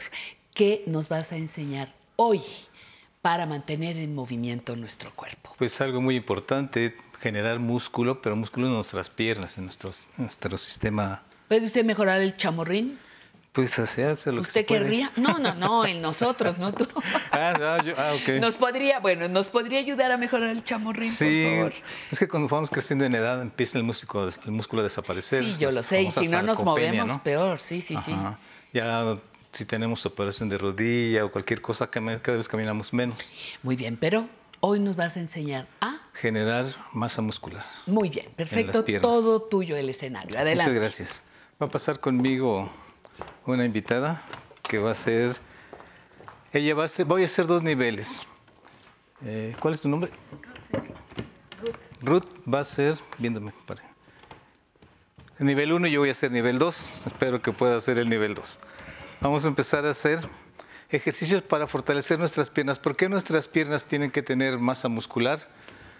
Para tener masa muscular y caminar distancias determinadas, nuestro peso recarga en los músculos. Cada vez que yo, que yo piso, mi, mi cuádriceps trabaja, mi pantorrilla trabaja. Está relajado y trabaja, está relajado y trabaja. Si no caminamos, entonces no vamos a generar músculo. Voy a durar menos distancia, pero sobre todo voy a dejar el peso a mis articulaciones. De ahí vienen las lesiones de rodilla, de cadera también, por un mal caminado y todo eso. Entonces vamos a hacer ejercicios hoy sencillos para poder tener masa muscular. Vamos a hacer sentados. Ruth, siéntate. Vamos a empezar con sencillito. Vamos a estirar nuestra pierna. Vamos a decir que sí. Uno, dos, tres y cambio. Otro pie. Uno, dos, tres y cambio. Diciendo no. Uno, dos, tres. Eh, mis piernas no se fijen mucho porque tengo muchas marcas y así, callos y todo. Tres y cuatro, ok. Vamos a hacer sencillo. Vamos a hacer punta y talón. Cuando hago punta trabajan los músculos de adelante, cuando hago talón trabajan los de atrás. Uno, dos, tres, nada más tres, cambio. Uno, y todos tenemos los mismos músculos, nada más que no todos nos movemos igual. Recuerden, su alimentación es básica. Para generar masa muscular necesitamos generar proteína, comer proteína. Si no es animal, la sustituto, lo que sea, pero es fundamental la proteína para generar masa muscular. Vamos a estirarlo y aquí derechito vamos a subir uno, dos, tres y cambio. Derechita, uno, subes más que yo, Ruth, dos, tres y cuatro. Muy, eso ya no me gustó. A ver, vamos a pararnos y volteamos silla hacia nosotros. Ustedes en casita, en su mesa, en una pared se pueden recargar. Vamos a agarrarnos aquí viendo de frente. Vamos a dibujar un círculo en el piso. Uno, dos, tres y cambio. A ver, orquesta. Uno, dos. Por eso no aguantan estar parados. Tres y cuatro. Les andan fallando los remos. Ok. Vamos a ponernos de lado y vamos a hacer en el peso en el pie de este lado y vamos a hacer una palanca. Uno, dos, que trabaje un poquito el glúteo, los que tengan glúteo. Tres y cuatro y cambio de pie. Uno, dos. El mejor ejercicio para generar músculo en las piernas son dos. Uno es caminar y el otro es bailar. ¿Ok? Los dos generan mucha, mucha eh, masa muscular, ¿vale? Vamos a agarrarnos con los dos. Vamos a levantar pantorrilla, talones arriba. Uno, dos. Tenemos unas venas atrás que hacen una serie de bomba. Cada vez que hago pantorrilla sube sangre. La sangre que baja la pierna, cuando hago pantorrilla sube, se le llama retorno. Tenemos que tener retorno. Y el retorno nada más se logra haciendo ejercicio con las piernas. Puntas arriba, uno, puras puntas, dos, no seas tramposa, Ruth, sin cadera, derechitos, tres, cuatro. Ahora sí, talón y pierna y puntas. Uno, dos, tres y cuatro. Muy bien. Vamos a hacer para atrás un pie. Tú vas a hacer una sentadilla así como estás, ¿vale? Y arriba, ¿vale? Yo voy a subir el pie, hacemos sentadilla. Uno, dos, poquito para no lastimar rodilla. El que puede abajo, hacia abajo. Tres y cuatro y cambio. Primer nivel, segundo nivel. Puntita, en la puntita, ahí hacemos sentadilla. Uno, dos, tres y cuatro. Otra vez el pie atrás. Vas a, subir tu rodilla aquí y a bajar con punta. Yo voy a subir y estirar. Uno, dos, Toca el piso 3, primer nivel, segundo nivel. Yo creo que vamos a cambiar nivel. Haces mejor que yo. Y 4. Y cambia el otro pie. 1, 2, 3 y 4. Muy bien. Vamos a hacer el mejor ejercicio que todos dicen. Es la sentadilla. Pun- puntas hacia afuera. Voy a bajar y a subir. 1. Primer nivel. Sigue haciendo. 2. 3. 4 y 5. Muy bien. Ok. No dan una los músicos. A ver. Siguiente. Vamos a movernos un poquito. Hacemos las sillas para acá. Mi Miss Mari de baile me dice que me tengo que aprender mis pasos. Entonces vamos a hacer el primer paso que me enseñó mi Miss. Vamos a hacer una V. Izquierdo, derecho, izquierdo. Pies juntos. Pies separados. Pies juntos. Vámonos. Uno, dos, tres. Ahora le vamos a dar movilidad a los músculos, que los músculos se ensanchen y se aprieten, ¿vale? Vamos a hacer el siguiente, que es para atrás. Hago un pie atrás y regreso. El otro pie, me agacho un poquitín. Uno, dos. Ahora, como dice mi miss, con las manos. Uno, dos, tres, cuatro. Ahora vamos de lado. Hago un pie y el otro. Hago un pie y el otro. Derecho, izquierdo. Como mimis con las manos. Uno, dos, uno, dos. Ay, tú tienes mejor ritmo. Vamos. Uno, dos, uno, dos. Y con ese pasito de baile terminamos nuestra sección y ya están mis piernas ágiles y con más masa muscular. Gracias, Ruth. Pati. Yo voy a entrar. Muy bien. Muy bien, Sensei, muchísimas gracias por No, tu presencia, por tu buen humor, muchas gracias. Y muchas gracias a usted por estar con nosotros. Vamos a pasar a la siguiente sección que eh, me gustaría recordar en este momento algo de la tradición japonesa que dice que sus viejos son tesoros vivientes. Y algo así sucede con esta sección. Es nuestro muro de la fama nacional y viviente. Aquellos, aquellas que siguen construyendo y enriqueciendo nuestro país. Disfrútenlo.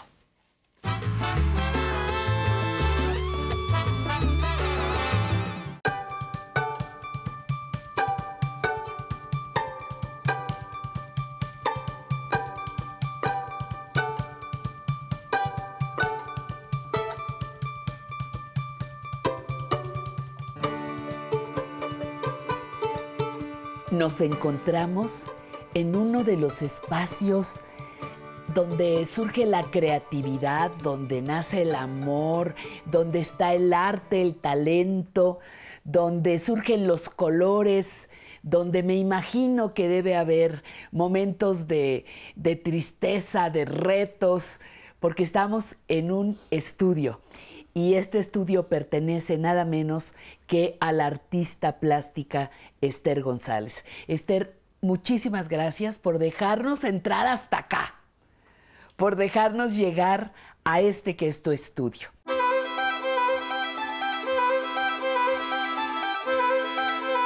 ¿Qué hay detrás de cada obra? En su realización, en sus desvelos, ¿qué hay? Cuéntanos. hay un, cúmulo de experiencia que tiene uno a través del tiempo. Por algo cada día que trabajas, todo lo que aprendiste ese día lo aplicas al día siguiente.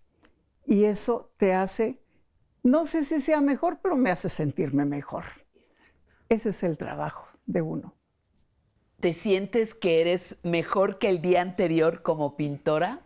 Me siento que soy mejor que el día anterior para una línea que quiero dibujar, para un color que quiero poner, para un espacio al que le he estado sacando la vuelta como ese amarillo que está ahí, que digo después, me siento mejor para eso, para trabajar. La vigencia en un pintor es lo más importante que tiene uno en la vida.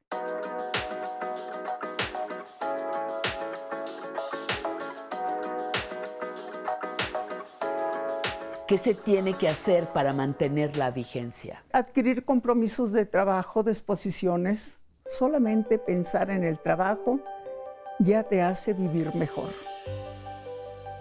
Cuando montas una exposición o te invitan a, a formar parte de una galería, ¿cómo es el proceso de elegir la obra que vas a llevar? Depende del tema, depende del espacio donde se va a montar. La última exposición que hice fue hace unos dos meses, aquí en la Fundación Sebastián. ¿Cómo armaste lo que expusiste con Sebastián? El tema lo llevo trabajando ya bastante tiempo. Este son estudios de trabajos que se hicieron hace mil años, hace 800 años. Por ahí anda. ¿Te refieres al arte bizantino? Al arte bizantino, pero como estudios. Fíjate que lo elegí porque no puedo mover muchos elementos, pero sí puedo mover los colores. Fondo y forma tienen que ir armónicos siempre. No importa el tema. Haz de cuenta que cuando trabajo no estoy pensando en la Virgen, no estoy pensando, solamente estoy pensando en un elemento que tengo que armar con una cierta armonía que me está pidiendo la propia forma. Eso es todo. ¿Cómo es un día de trabajo tuyo? Un día, eh, estamos en un espacio que está formando parte de tu propia casa habitación. ¿Cómo es un día? Dividiendo el compromiso que me toca. A ver, ¿cómo es? Primero, la cocina es un, es un espacio a visitar con orden todos los días. El desayuno tiene que ser la parte importante para que nos dé chance de trabajar todo el día. Tanto Guillermo Ceniceros, mi marido, mi compañero, hace 60 años que estamos casados, entonces imagínate, con nadie he vivido más tiempo en la vida que con él. Lo amo. Después, a trabajar. A trabajar en algo que pensaste en la noche, que no has terminado de, de sacarlo, o iniciar o hacer una tentativa de una semana de puros dibujos y la llevas. Eso te permite meterte dentro de ti mismo para trabajar. Te olvidas de todo, se me olvida hasta dónde dejo el teléfono y todo lo demás. Pero hay que sacar el trabajo. ¿Por qué? Solamente porque me gusta hacerlo. Porque no he hecho otra cosa en toda mi vida que, que pienso que me salga mejor. No lo sé, tal vez no, pero aquí estoy. Y después, a las seis de la tarde, ya nos vemos para comentar, para ver qué hizo cada quien, porque no nos vemos en todo el día hasta esa hora. Y pues cenamos, platicamos, revisamos libros, leemos. Hay tanta tarea por delante también en la noche. Y se acaba el día, pero así se nos va. Todas las mujeres que llevamos muchos años casadas, tenemos que buscar el equilibrio. Igual a eh, tu pareja tiene que entrar al yin y al yang, tiene que, que buscar la forma de cómo ser. Afortunadamente Guillermo me deja hacer lo que quiera. Esa es, una ventaja. Esa es, esa es su gran cualidad. Uy, ¿no? Lo adoro por eso.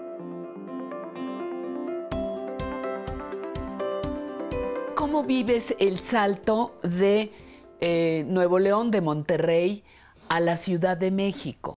Allá eras maestra, aquí cambia tu actividad. ¿Cómo, cómo es ese cambio? La Esther desde la infancia lo que tenía, medio burra para la escuela, pero no me importaba, yo dibujaba, punto.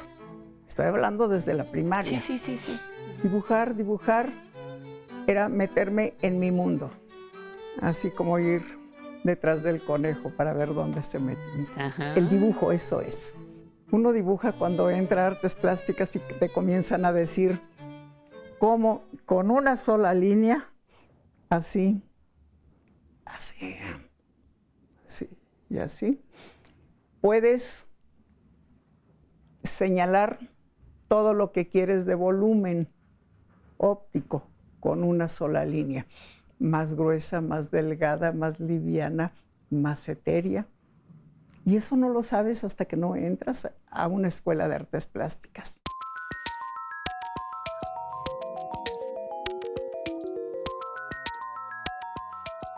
Cuéntame un poco de tus materiales. En la época de los 70 era la euforia del papel hecho a mano, de buscarle por aquí y por allá. Con Juan Manuel de la Rosa, que me pasaba muchos tips, pues me animó a que realmente hiciera papel, hiciera mi propio papel, porque yo estaba metiendo relieves altos y no había papel tan grueso. tan grueso. Ay, pues, pues, me metía ese rollo.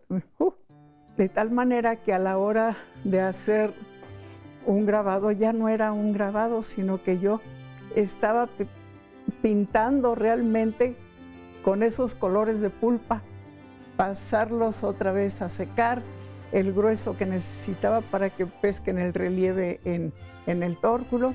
Ese es el trabajo de papel de los 70. Viene el temblor del 85, se cae la casa donde vivíamos, se cae el estudio con las tinas aquellas que tenía de papel. En minutos estábamos en la calle que no teníamos nada. Milagrosamente apareció una casa por una calle que siempre le había echado el ojo. Me gusta. Y Pomona. Y hoy tiene muchas paredes. Ya sabes, un pintor busca paredes. para colgar su trabajo. Y eso fue lo que vi, lo que vimos, tanto Guillermo como yo. Uh, aquí nos quedamos. Eh, no había ningún vidrio bueno. Estaba, pues son casas que tienen 100 años o un poquito más. Esa es la historia de nuestra estancia aquí. la lucha constante, el trabajo, creer en lo que uno hace, la vigencia diaria. No hablo de un pintor, hablo de toda la gente, todos, todos los que trabajamos. La vigencia nos hace hasta sentirnos más saludables, aunque no lo estemos mucho.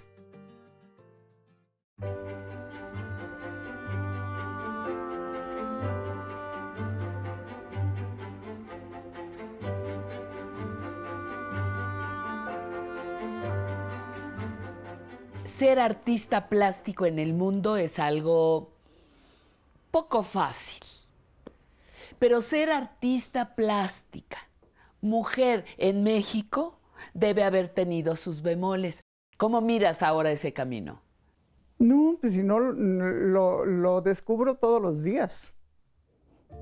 No miro para atrás. Solo quiero ver qué sucede más adelante. Si te ha tocado luchar desde que naciste, sigues en esto y sigues trabajando, uno es un ser humano igual al otro, aunque uno tenga barba y el otro no. Todos somos iguales. Así lo he visto siempre. Respeto a toda la gente. Y quiero, así con ese mismo respeto, quiero que me traten a mí, no como mujer, sino como ser humano. ¿Qué te han dejado los años? Me han dejado la gran experiencia de poder manejar mejor el mundo que me rodea. Esos son los 80 años. Poder ver tal vez con más bondad todos los que están cerca. Poderles decir cómo te quiero, no cómo te necesito, jamás, sino cómo te quiero. ¿Qué sigue para Esther González? Quiero hacer lo que me dé mi gana en mi trabajo. Entro al estudio y de repente no sé ni qué voy a hacer ahora. Voy a dibujar, voy a trabajar en esto, tengo cuadros comenzados. Hay muchos cuadros comenzados. ¿Y sabes qué significan para mí? Yo no me puedo morir antes de no terminarlos. Es tarea que tengo de vida. Pues aquí sigo. Eso, eso te da vida.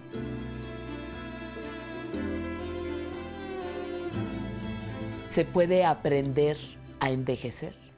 Sí. Con alegrías, con dolores, con todo, aprendes a vivir porque aprendes que hay otros seres humanos muy cercanos a ti que sufren más que tú. Y eso también es lección de vida. Al final de cuentas es no pensar en que envejeces, pensar en que estás vigente todos los días. Con eso me conformo.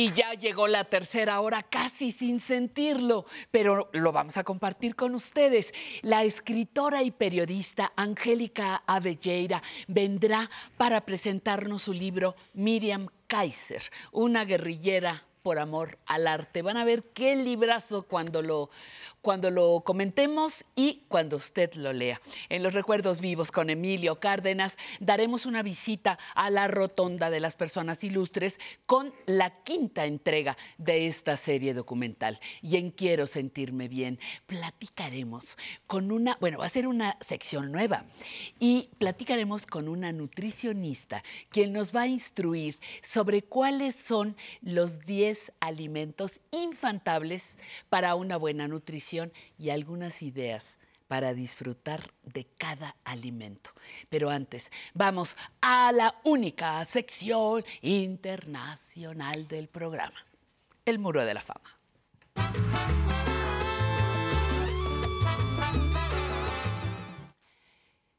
La mujer que esta mañana llega al Muro de la Fama se autodefine como un espíritu libre que no encaja en ninguna categoría ni país. Canta lo mismo a Neruda que a Astor Piazzolla, que a Bertolt Brecht o que evoca a divas como Marlene Dietrich o Edith Piaf. Demos, por favor, ayúdeme, acompáñeme. Demos la bienvenida a esta espléndida señora que es nada menos que Ute Lemper. Ute no es una cantante tradicional. Busca que su repertorio esté lleno de música y canciones que recuerden aquellos momentos en los que la música invitó a la rebelión, a la búsqueda de libertad o que entre líneas hizo una protesta. Hay música que fue escrita como un paso adelante hacia la emancipación de las personas, eh, de darles el poder para hablar y ver al mundo de manera diferente y muchos lo han hecho. Kurt Weill, Bertolt Brecht, o Bob Dylan, o Joan Baez, o Mercedes Sosa. Esto lo declaró en 2022 al diario Reforma. Ese mismo año, pero en España, comentó para el diario catalán La Vanguardia, la música que interpreto tiene mucha carga política, antifascista, que explora el concepto de libertad y cuestiona eh, qué sentido tiene la guerra o el racismo. Ute Gertrude Lemper nació en Alemania en 1963 y acaba, acaba de cumplir 60 años. Estudió piano, canto y ballet, tanto en Alemania como en Austria. Sus más de 40 años de carrera profesional le han permitido desarrollarse también como actriz como pintora, pero además tiene otra faceta como compositora. A lo largo de todos estos años, Ute también se ha caracterizado por protagonizar varias comedias musicales, Peter Pan en Berlín, Cabaret en versión francesa, que la hizo ganar el premio Molière a la mejor actriz, fue la terrible Lola en El Ángel Azul. Y por supuesto se le recuerda por haber participado junto a Roger Waters en el célebre concierto que se organizó después de la caída del muro de Berlín. Vive en Nueva York desde hace 20 años, es madre de cuatro hijos y espera llegar a la vejez con dignidad. Y agregó en su entrevista con Reforma, si envejecer entraña un propósito, ese es el de encontrar la paz interior.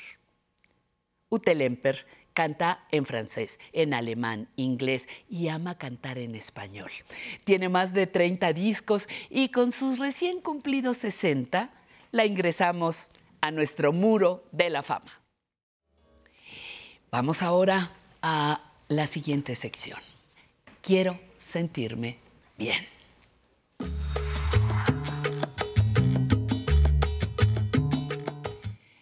Y no cabe duda que para sentirnos bien, lo primerísimo que tenemos que hacer en el día es alimentarnos bien, correctamente.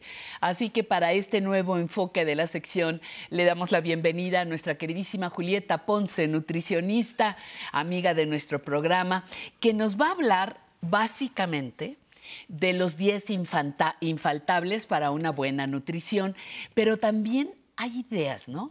Julieta, eh, Julieta para eh, disfrutar de los alimentos. ¿Por dónde empezaríamos? Bienvenida. Qué rico, por el Qué disfrute. Por el disfrute, ¿verdad? Sí. Empezamos por allí. Sí, Cuéntame. pues mira, pasa que eh, recientemente sabemos a través de los estudios científicos que una buena nutrición también tiene que ver con cuidar el planeta, tiene que Claro. ver con eh, que no nos cueste tanto para poder mantener la alimentación. Y que nos dé gusto, que Ay, nos sí. nutra y que me dé placer, gusto que me sepa comer. riquísimo. Ajá. Fíjense que se ha descubierto que las personas que sufren la dieta no la siguen Pues cuando tienen un régimen para controlar algún padecimiento.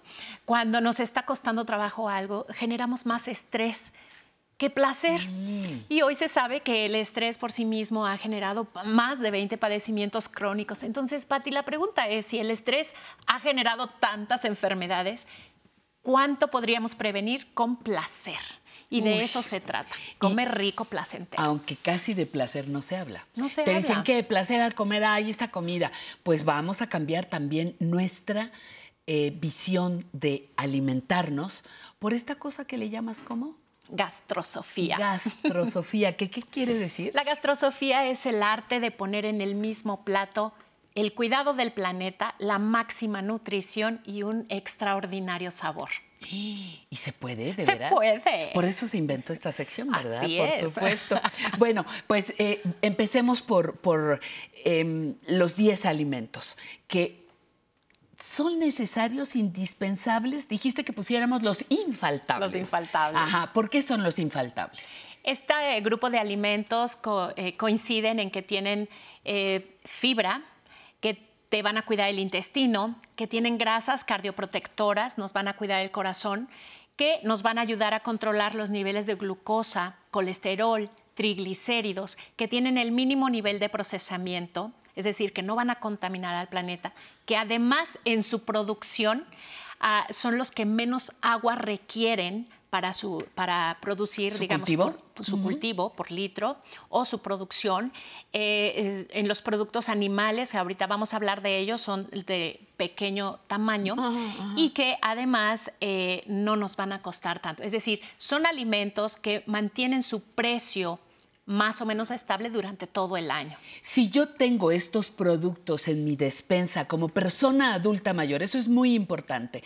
Como persona mayor voy a lograr un equilibrio en mí, una buena combinación, eh, sumar otros, otros alimentos sin duda, pero con esto básico garantizo que estoy bien, Julieta. Que vas a tener máxima nutrición al mínimo costo. Eso. Y en personas que eh, es- nos estamos haciendo grandes y que hay que cuidar el músculo, ya lo escuchamos. Sí, sí, sí, claro. Cuando pasa el tiempo, el músculo se va deteriorando. Y ojo, en personas mayores lo que tenemos que cuidar es el músculo. Así, abrazar Músculo, el ajá, músculo, perfecto. músculo. Músculo, músculo, puro músculo. Puro músculo y no solamente el ejercicio, sino también integrarlo, porque vamos a tener proteínas, eh, algunas animales, algunas vegetales, que en su combinación nos van a ayudar a estar listas y listos para todo. ¿Por dónde empezamos? A ver, preséntanos. Los 10 infaltables, vamos a nombrarlos primero del 1 al 10 y los Sí. vamos platicando. Maíz. Todos los productos que vamos a decir ahora son de origen mexicano.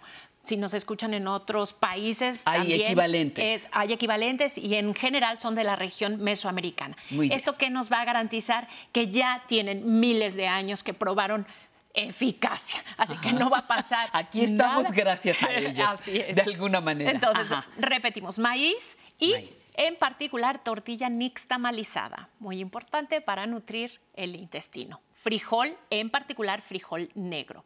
El frijol negro con sus pigmentos, con la fibra que nos va a ayudar a controlar colesterol, entre otras maravillas la, la proteína que tiene y los antioxidantes.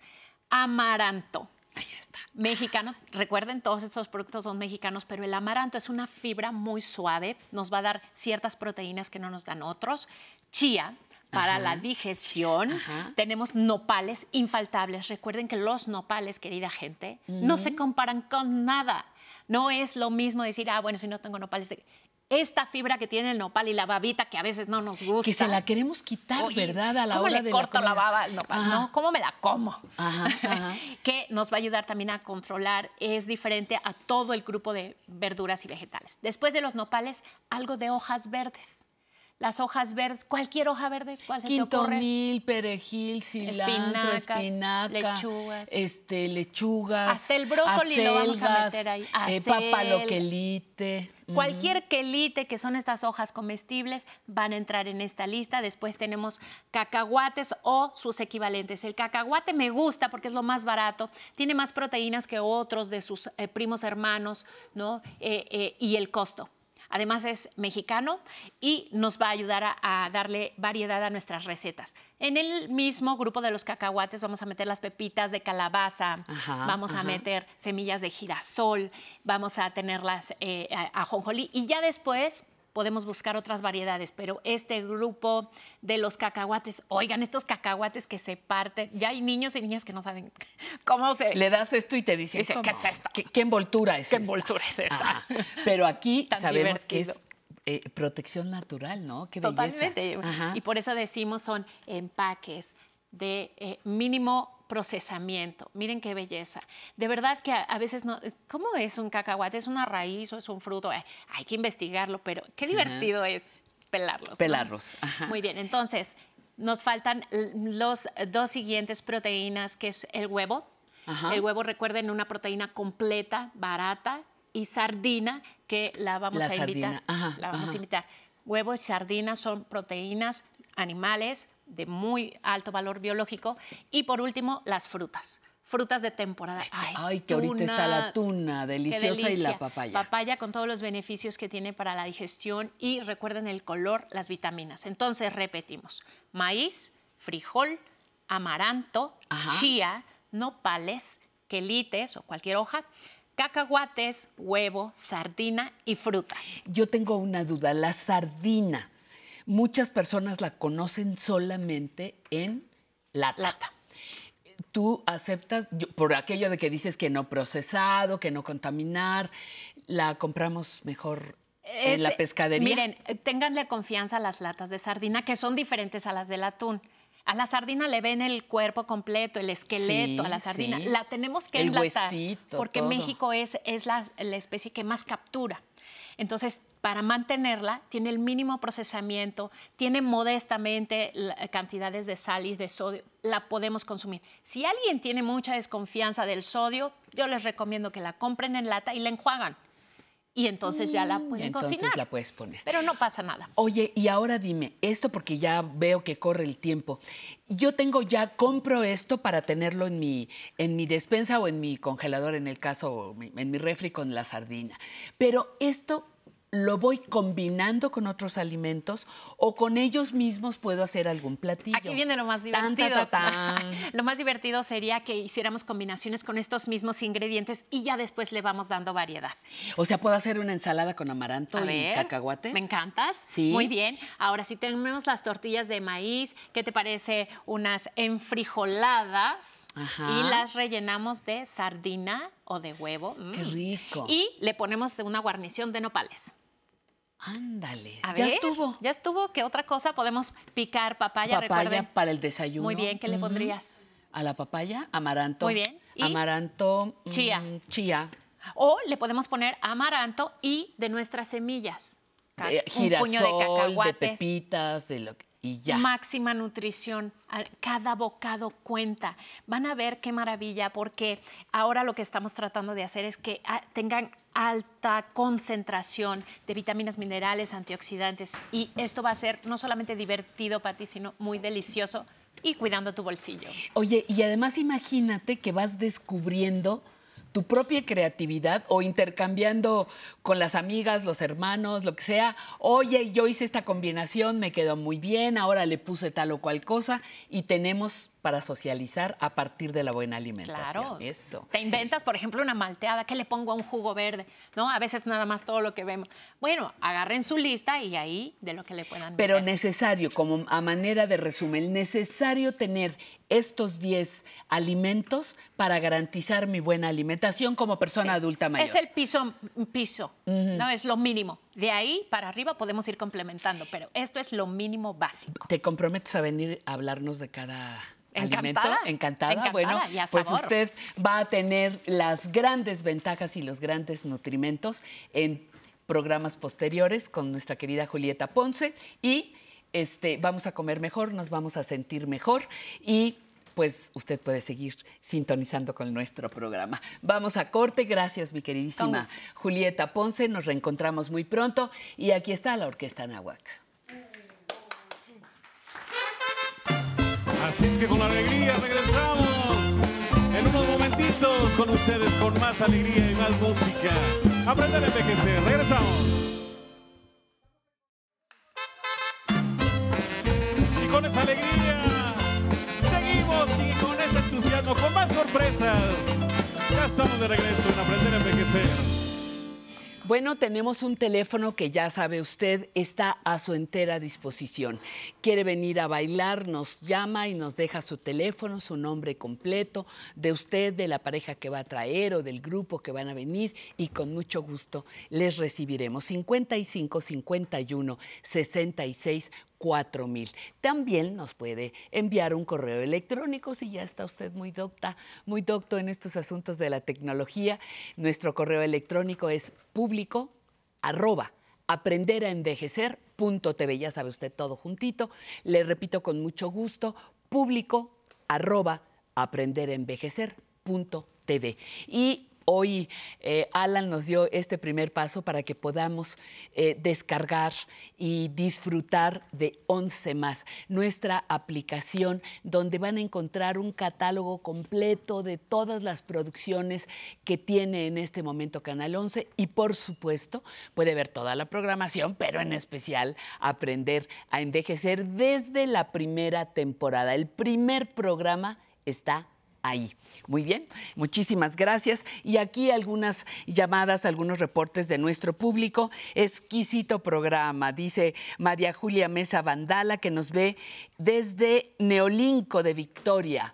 En Veracruz, muchísimas gracias, dice Pueblo Más Mágico, fantástico, muchísimas gracias. Margarita Camadillo, desde Orizaba, Veracruz, felicita a sus cuñadas Pilar Benítez y Joaquina Moreno, que viven aquí en la capital de la República Mexicana.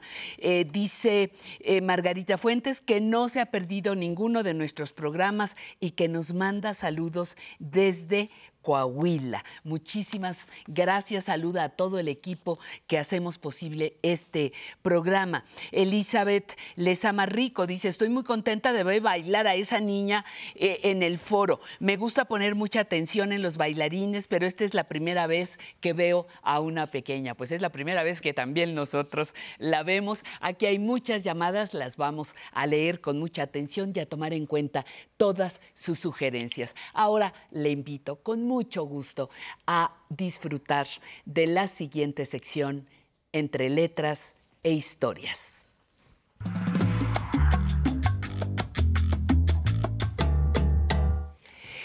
Agradecemos con mucho gusto y con todo mi corazón la presencia de Angélica Avelleira, escritora, excelente periodista cultural, especialista en artes plásticas y ahora está su libro eh, Miriam Kaiser, una guerrillera por amor al arte, atisbos de la gestión cultural en México.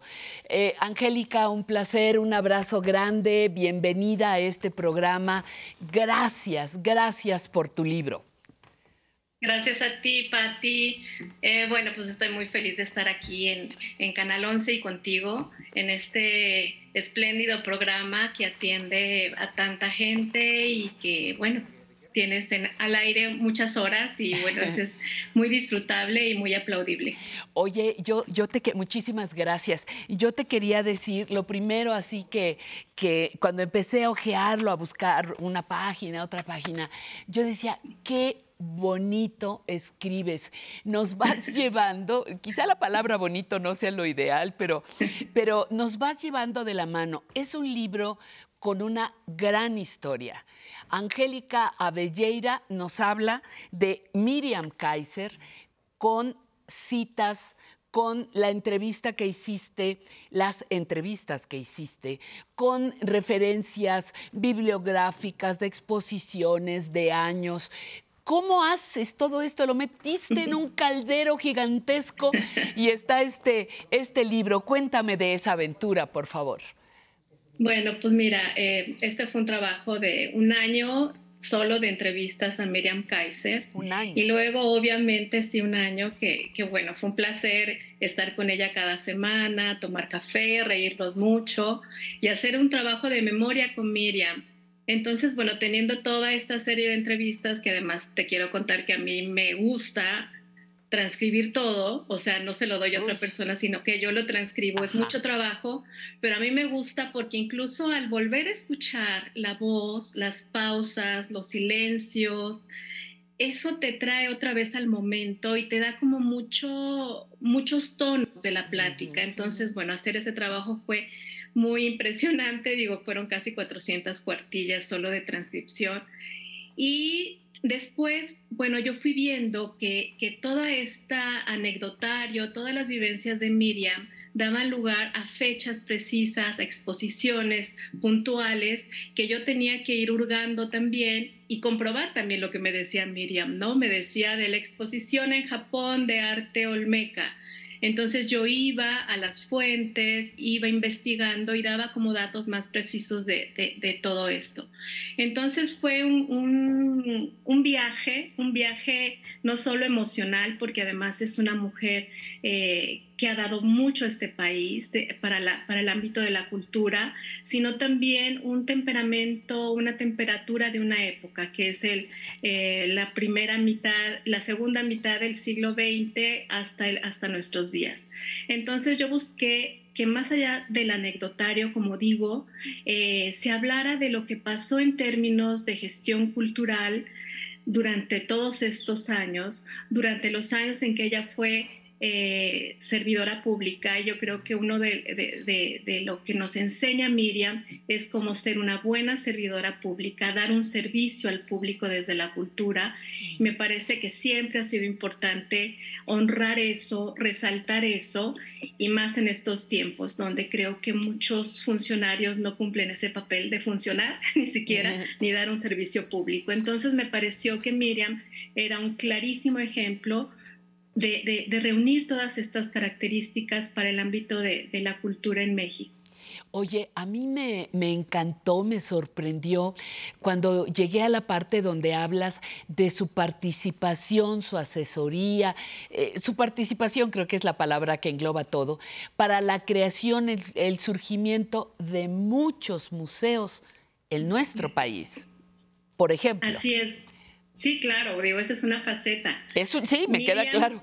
Es, es, es, solo una faceta y muy importante porque creo que desde la desde la vivencia de Miriam pueden tomarse muchos ejemplos de lo bien hecho, de lo mal hecho, de lo no hecho, ¿no? En los museos. Entonces, me parece que esa es una gran lección para los nuevos museógrafos, para los críticos de arte, para los historiadores de arte, donde... Eh, sin ser, eh, digamos, formalmente una maestra, lo fue. Ella se formó como maestra, nunca estuvo en aula, pero se fue formadora de mucha gente.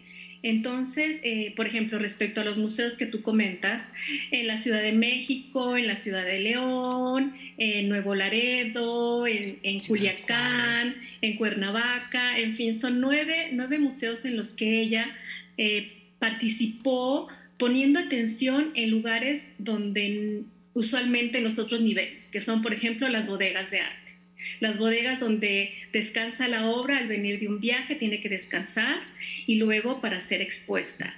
O los lockers y los lugares donde los custodios y la gente de, que, que labora en los museos pueda poner su itacate de comida o se pueda cambiar el, el uniforme. En fin, todos estos espacios, además obviamente las salas de exhibición, que me parecen importantísimos conocer cómo se deben de, situar, cómo se deben de mantener.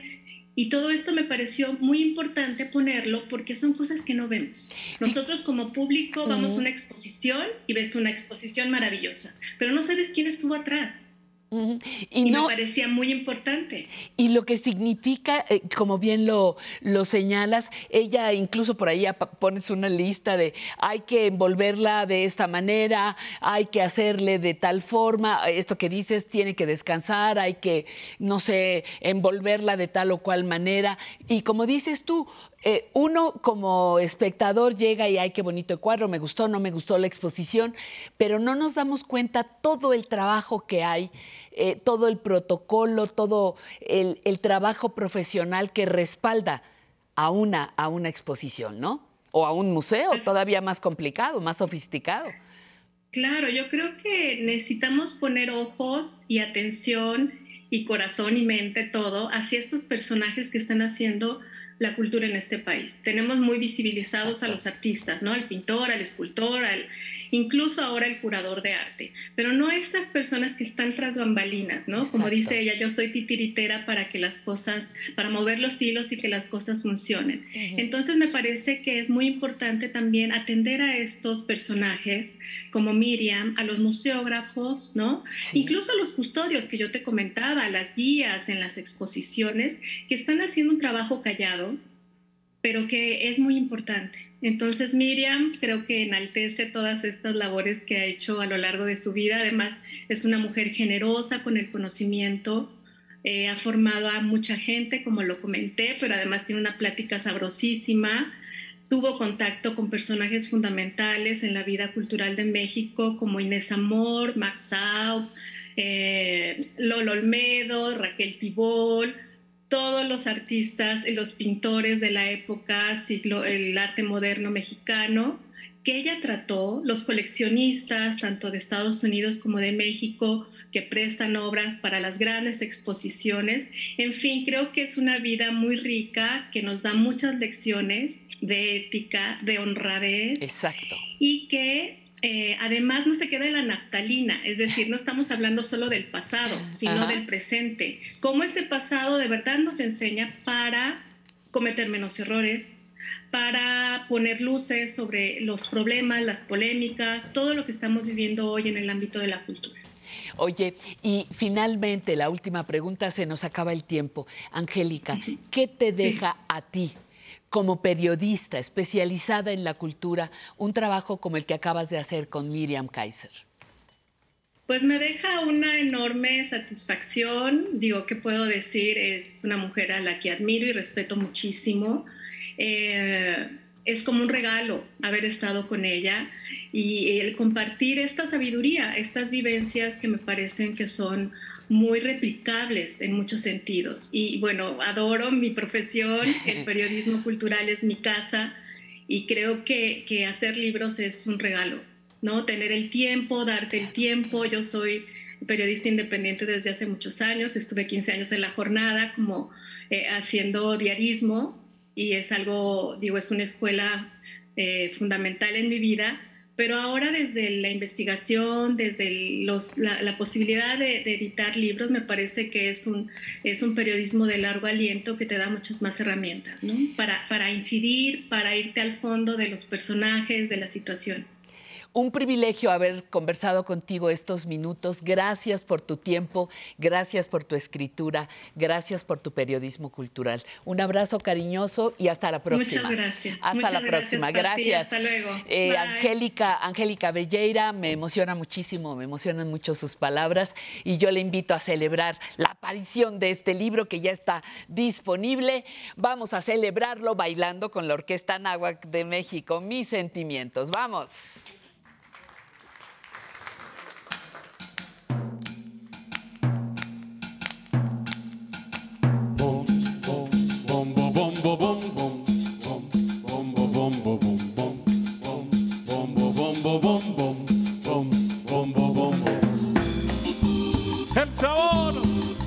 La vida.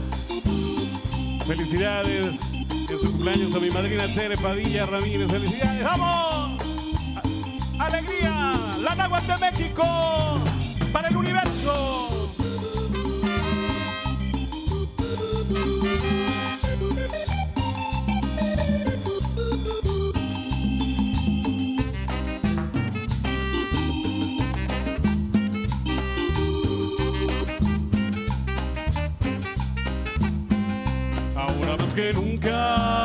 te necesito junto a mí. No abandones mi amor, que me he entregado a ti. No podré sobrevivir, necesito tu calor.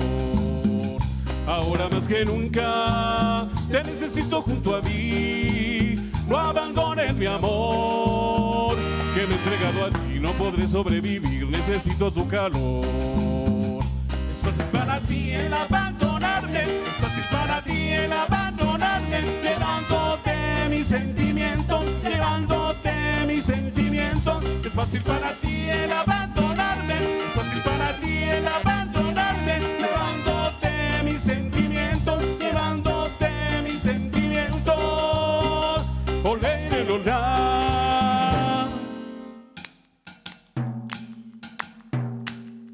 Vamos familia.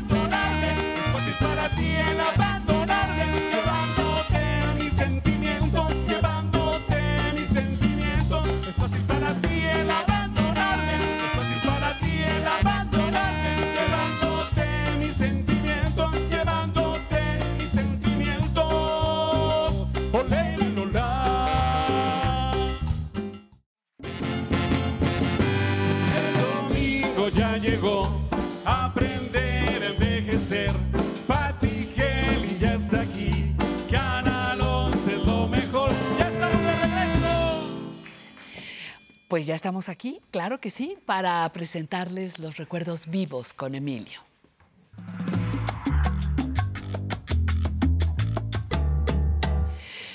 Cárdenas Elorduy, Emilio. Presente. Presente. Doctor en ciencia política. Presente. Presente. ¿Qué nos va a traer hoy? Mira, a ver si tengo tiempo. Voy a hablar de dos recuerdos. Uno de hace como 15 días, porque comí con un compañero de ciencias políticas. Sí.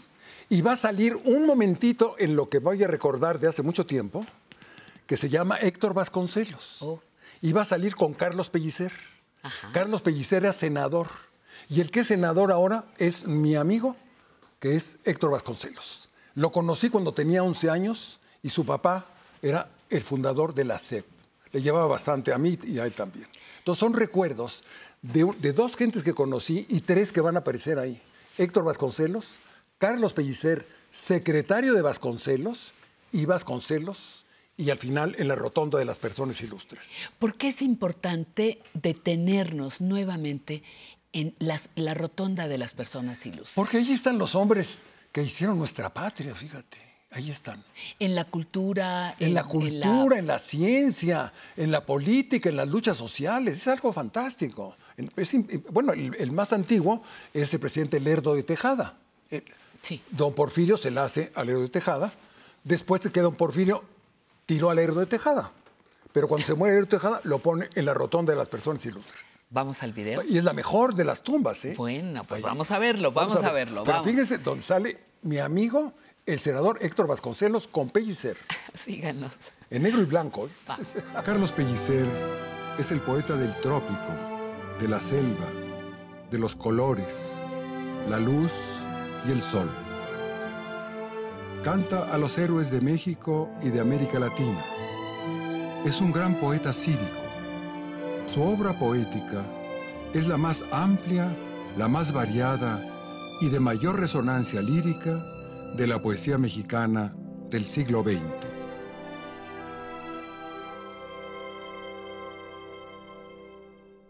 Carlos Pellicer nació en Villahermosa, Tabasco, en 1899. Su vida se desarrolla con el siglo XX. En la calzada de los poetas del bosque de Chapultepec, su efigie se une a los grandes líricos de la literatura mexicana.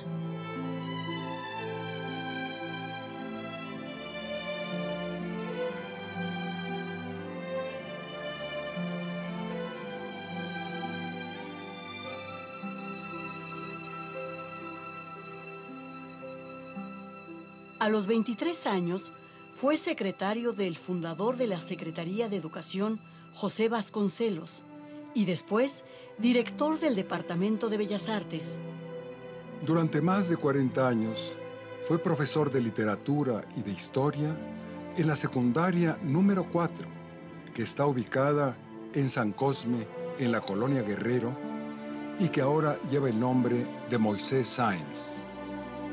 Desde sus aulas formó a varias generaciones de escritores, políticos y gobernantes notables de México.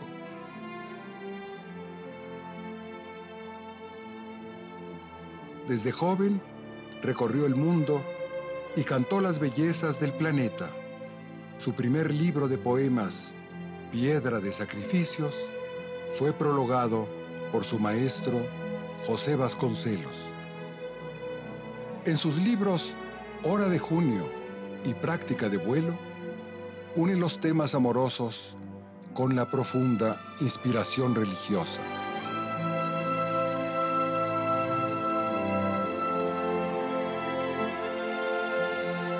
Formó parte de la generación llamada Contemporáneos, que publicó sus mejores obras en la revista del mismo nombre. Carlos Pellicer, además de ser un apasionado maestro en las aulas, tanto en el nivel secundario como en la Facultad de Filosofía y Letras, fue un gran educador de su pueblo, pues se convirtió en un eficaz museógrafo que organizó y fundó varios museos, entre los que se destacan el Museo Parque de la Venta en Tabasco, dedicado a las supremas esculturas olmecas, el Museo Arqueológico de Tepoztlán, el Museo Casa Frida Kahlo, y el Museo Anahuacalli, que guarda las colecciones de arte prehispánico de Diego Rivera. Dedicó su vida a difundir el arte y la cultura de su pueblo.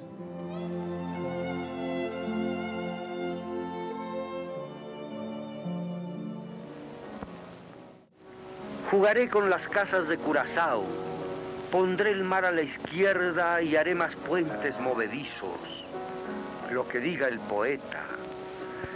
Estamos en Holanda y en América y es una isla de juguetería con decretos de reina y ventanas y puertas de alegría.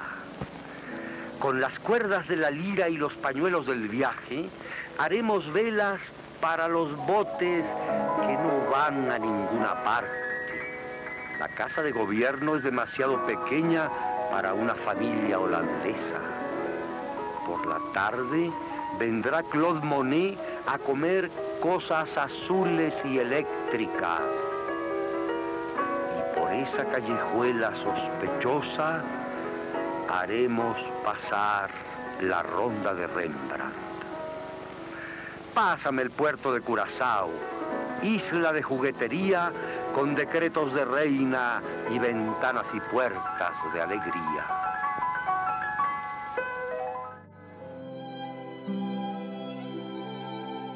En el mes de marzo de 1977, siendo senador de la República por su estado natal, fue enterrado en la Rotonda de las Personas Ilustres como reconocimiento a su labor de educador y de gran artista que enalteció con su obra poética el patrimonio cultural de la nación mexicana.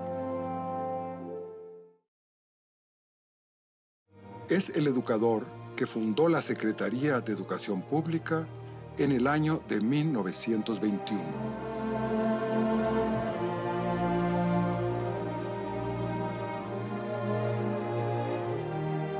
Tomó posesión de su cargo como primer secretario de Educación el día 11 de octubre de 1921 por designación del presidente de la República, Álvaro Obregón.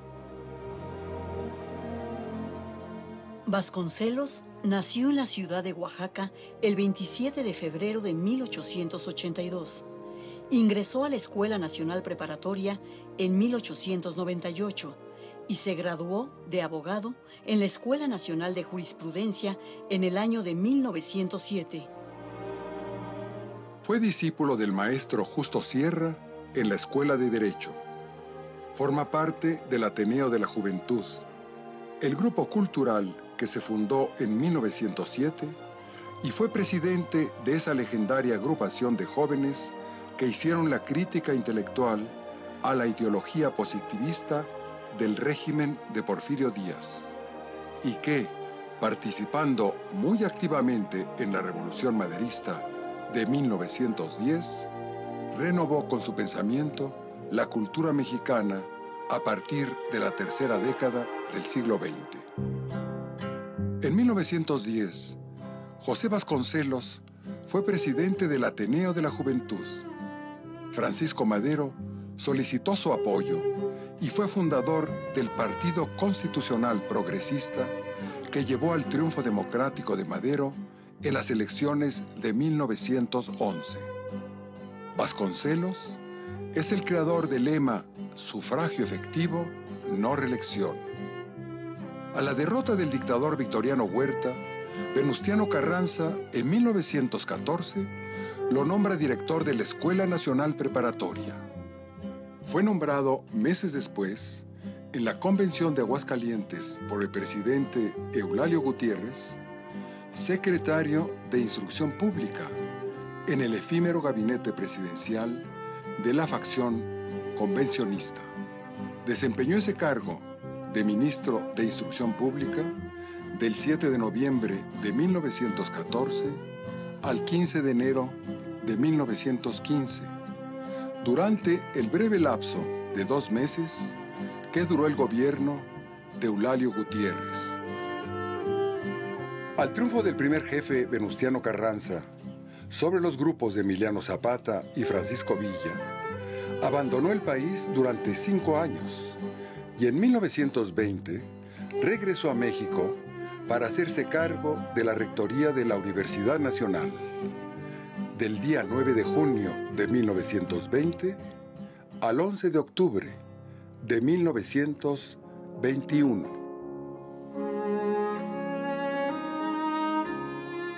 Como rector de la universidad, creó el escudo de la institución y le otorgó su lema, Por mi raza hablará el espíritu. Como secretario de Educación Pública del gobierno del presidente Álvaro Obregón, sentó las bases y la orientación del sistema educativo que creó la Revolución Mexicana.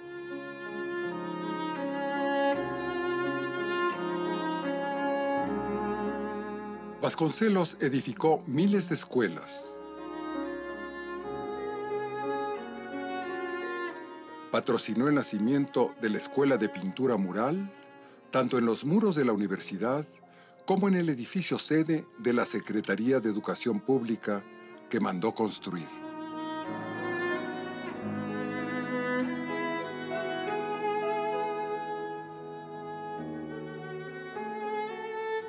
Impulsó la creación de bibliotecas en todo el país y editó miles de títulos, entre los que destacan las ediciones masivas de los escritores clásicos, los famosos libros verdes de la Secretaría de Educación.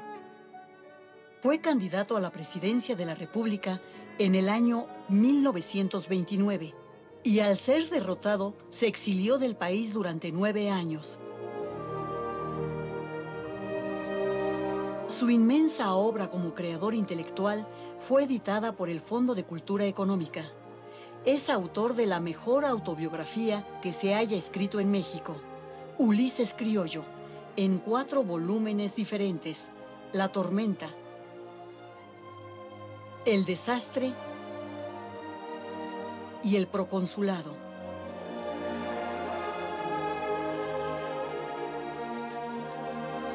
En 1943 fue nombrado miembro fundador del Colegio Nacional, en el cual figuraron otros fundadores del Ateneo de la Juventud, como sus entrañables amigos Alfonso Reyes y Antonio Caso.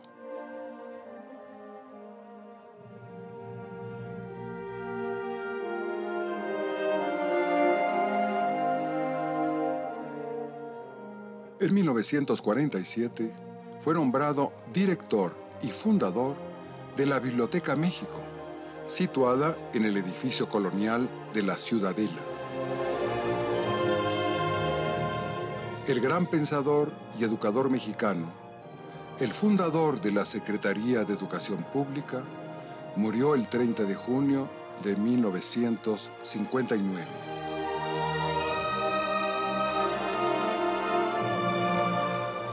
Su memoria es honrada perpetuamente con la gran biblioteca que lleva su nombre en la zona de Buenavista.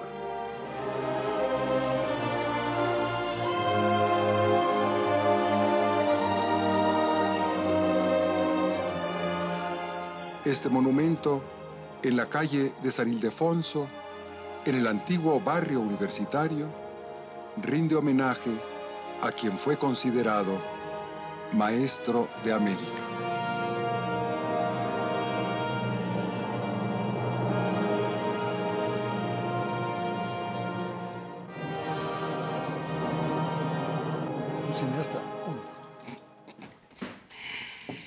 Pues a ver, Emilio, ¿qué querías presumirnos? Pues es que no De- dije por qué son ver, recuerdos. ¿Por qué, son, ¿Por qué tengo recuerdos de. Pellicer y de Vasconcelos? ¿Por qué? A Pellicer lo conocí y comí con él varias veces porque el bibliotecario de mi escuela preparatoria número uno, San Sí, Ildefonso, allá en San Ildefonso. ahí en San Ildefonso, era bibliotecario del Vasco- de, de Pellicer.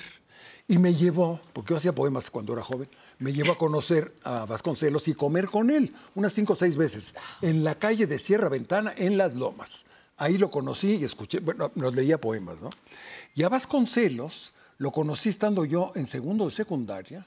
Héctor estaba saliendo de sexto y nos reuníamos en el Sambors de Madero a platicar con unas tías que eran muy amigas de la mamá de Héctor y de Vasconcelos. Y platicábamos sobre mitología griega. Entonces tengo esos recuerdos y eh, lo importante es esto. Hay un puente rumbo a Santa Fe que se llama Pellicer. Sí, claro. Y luego una calle que le cambiaron Revolución se llama José Vasconcelos, frente a Chapultepec. Exacto. Estos señores que yo conocí tienen un puente y una casa, una calle. Y uno que otro libro. Y uno que otro libro, maravillosos, claro. Y además el senador Vasconcelos, que es mi amigo.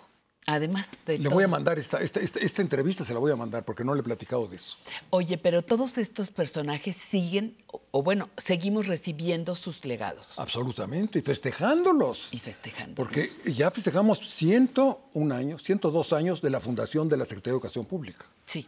La pandemia impidió festejarlos el mero día, pero ya se acaba de publicar un libro importantísimo sobre los 100 años de la SEP. Pues ya nos lo presumirás. Te lo voy a presumir, Uno de estos días. Muy bien. Emilio, querido, un placer. Un Como siempre, de siempre, verte. felicidades. Gracias. Y a una niña que baila maravillosamente bien. Y Yo de que- niño no podía dar la vuelta a esa que ya la da muy bien. Felicidades.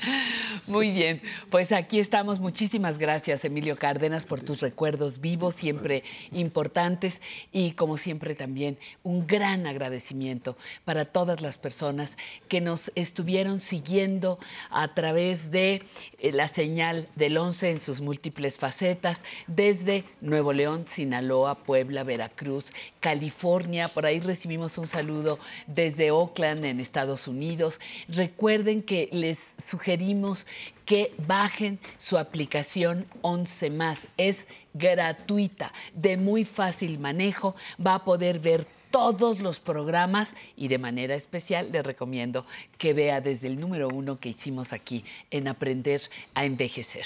Le recuerdo que tenemos un teléfono atendido por seres humanos, eso es fantástico. 55 51 66 4000. Tenemos un correo electrónico público arroba aprender a envejecer punto TV para que venga a bailar, para que venga a participar de nuestro programa. No me puedo ir sin pedirles un aplauso a todos los bailarines para la orquesta Anáhuac que hoy Hoy nos hizo bailar, nos puso a bailar y ahora también lo hará con la mejor manera que, que puede hacerlo una orquesta, que es tocando y poniéndonos a bailar. Y a los músicos les pido un aplauso para el público que nos demuestra que su música, que su música nos mueve todo, todo, el cerebro, el corazón y nuestros pies, por supuesto. Le agradezco, le recuerdo que tenemos una cita de domingo a jueves con Aprender a Envejecer, pero que de manera muy especial el compromiso de los domingos eh, incluye tres horas, tres horas de transmisión para enriquecer nuestro envejecimiento. Muchas gracias, buen día. Música, por favor.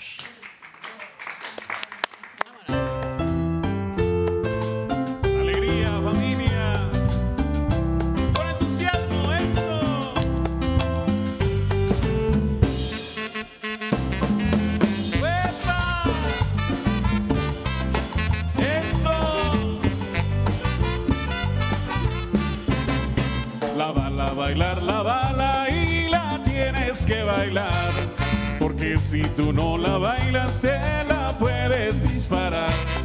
La bala bailar, la bala y la tienes que bailar. Porque si tú no la bailas, te la puedes disparar. Eso.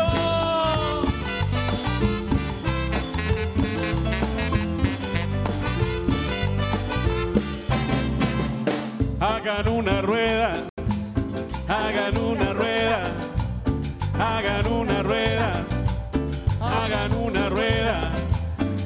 giren esa rueda, giren esa rueda, giren esa rueda, giren esa rueda, pasen dos al centro, pasen dos al centro, pasen dos al centro, pasen dos al centro. Mueva la cintura, mueva la cintura, todo, mueva la cintura, mueva la cintura. Hagan hagan un relajo, hagan un relajo, hagan un relajo. A guardar silencio, a guardar silencio, a guardar silencio, a guardar silencio. Aplaudiendo todos, aplaudiendo todo, eso. Aplaudiendo todos, allá en casita, aplaudiendo todos. Hagan una hagan una bulla, ¡eh! una bulla, hagan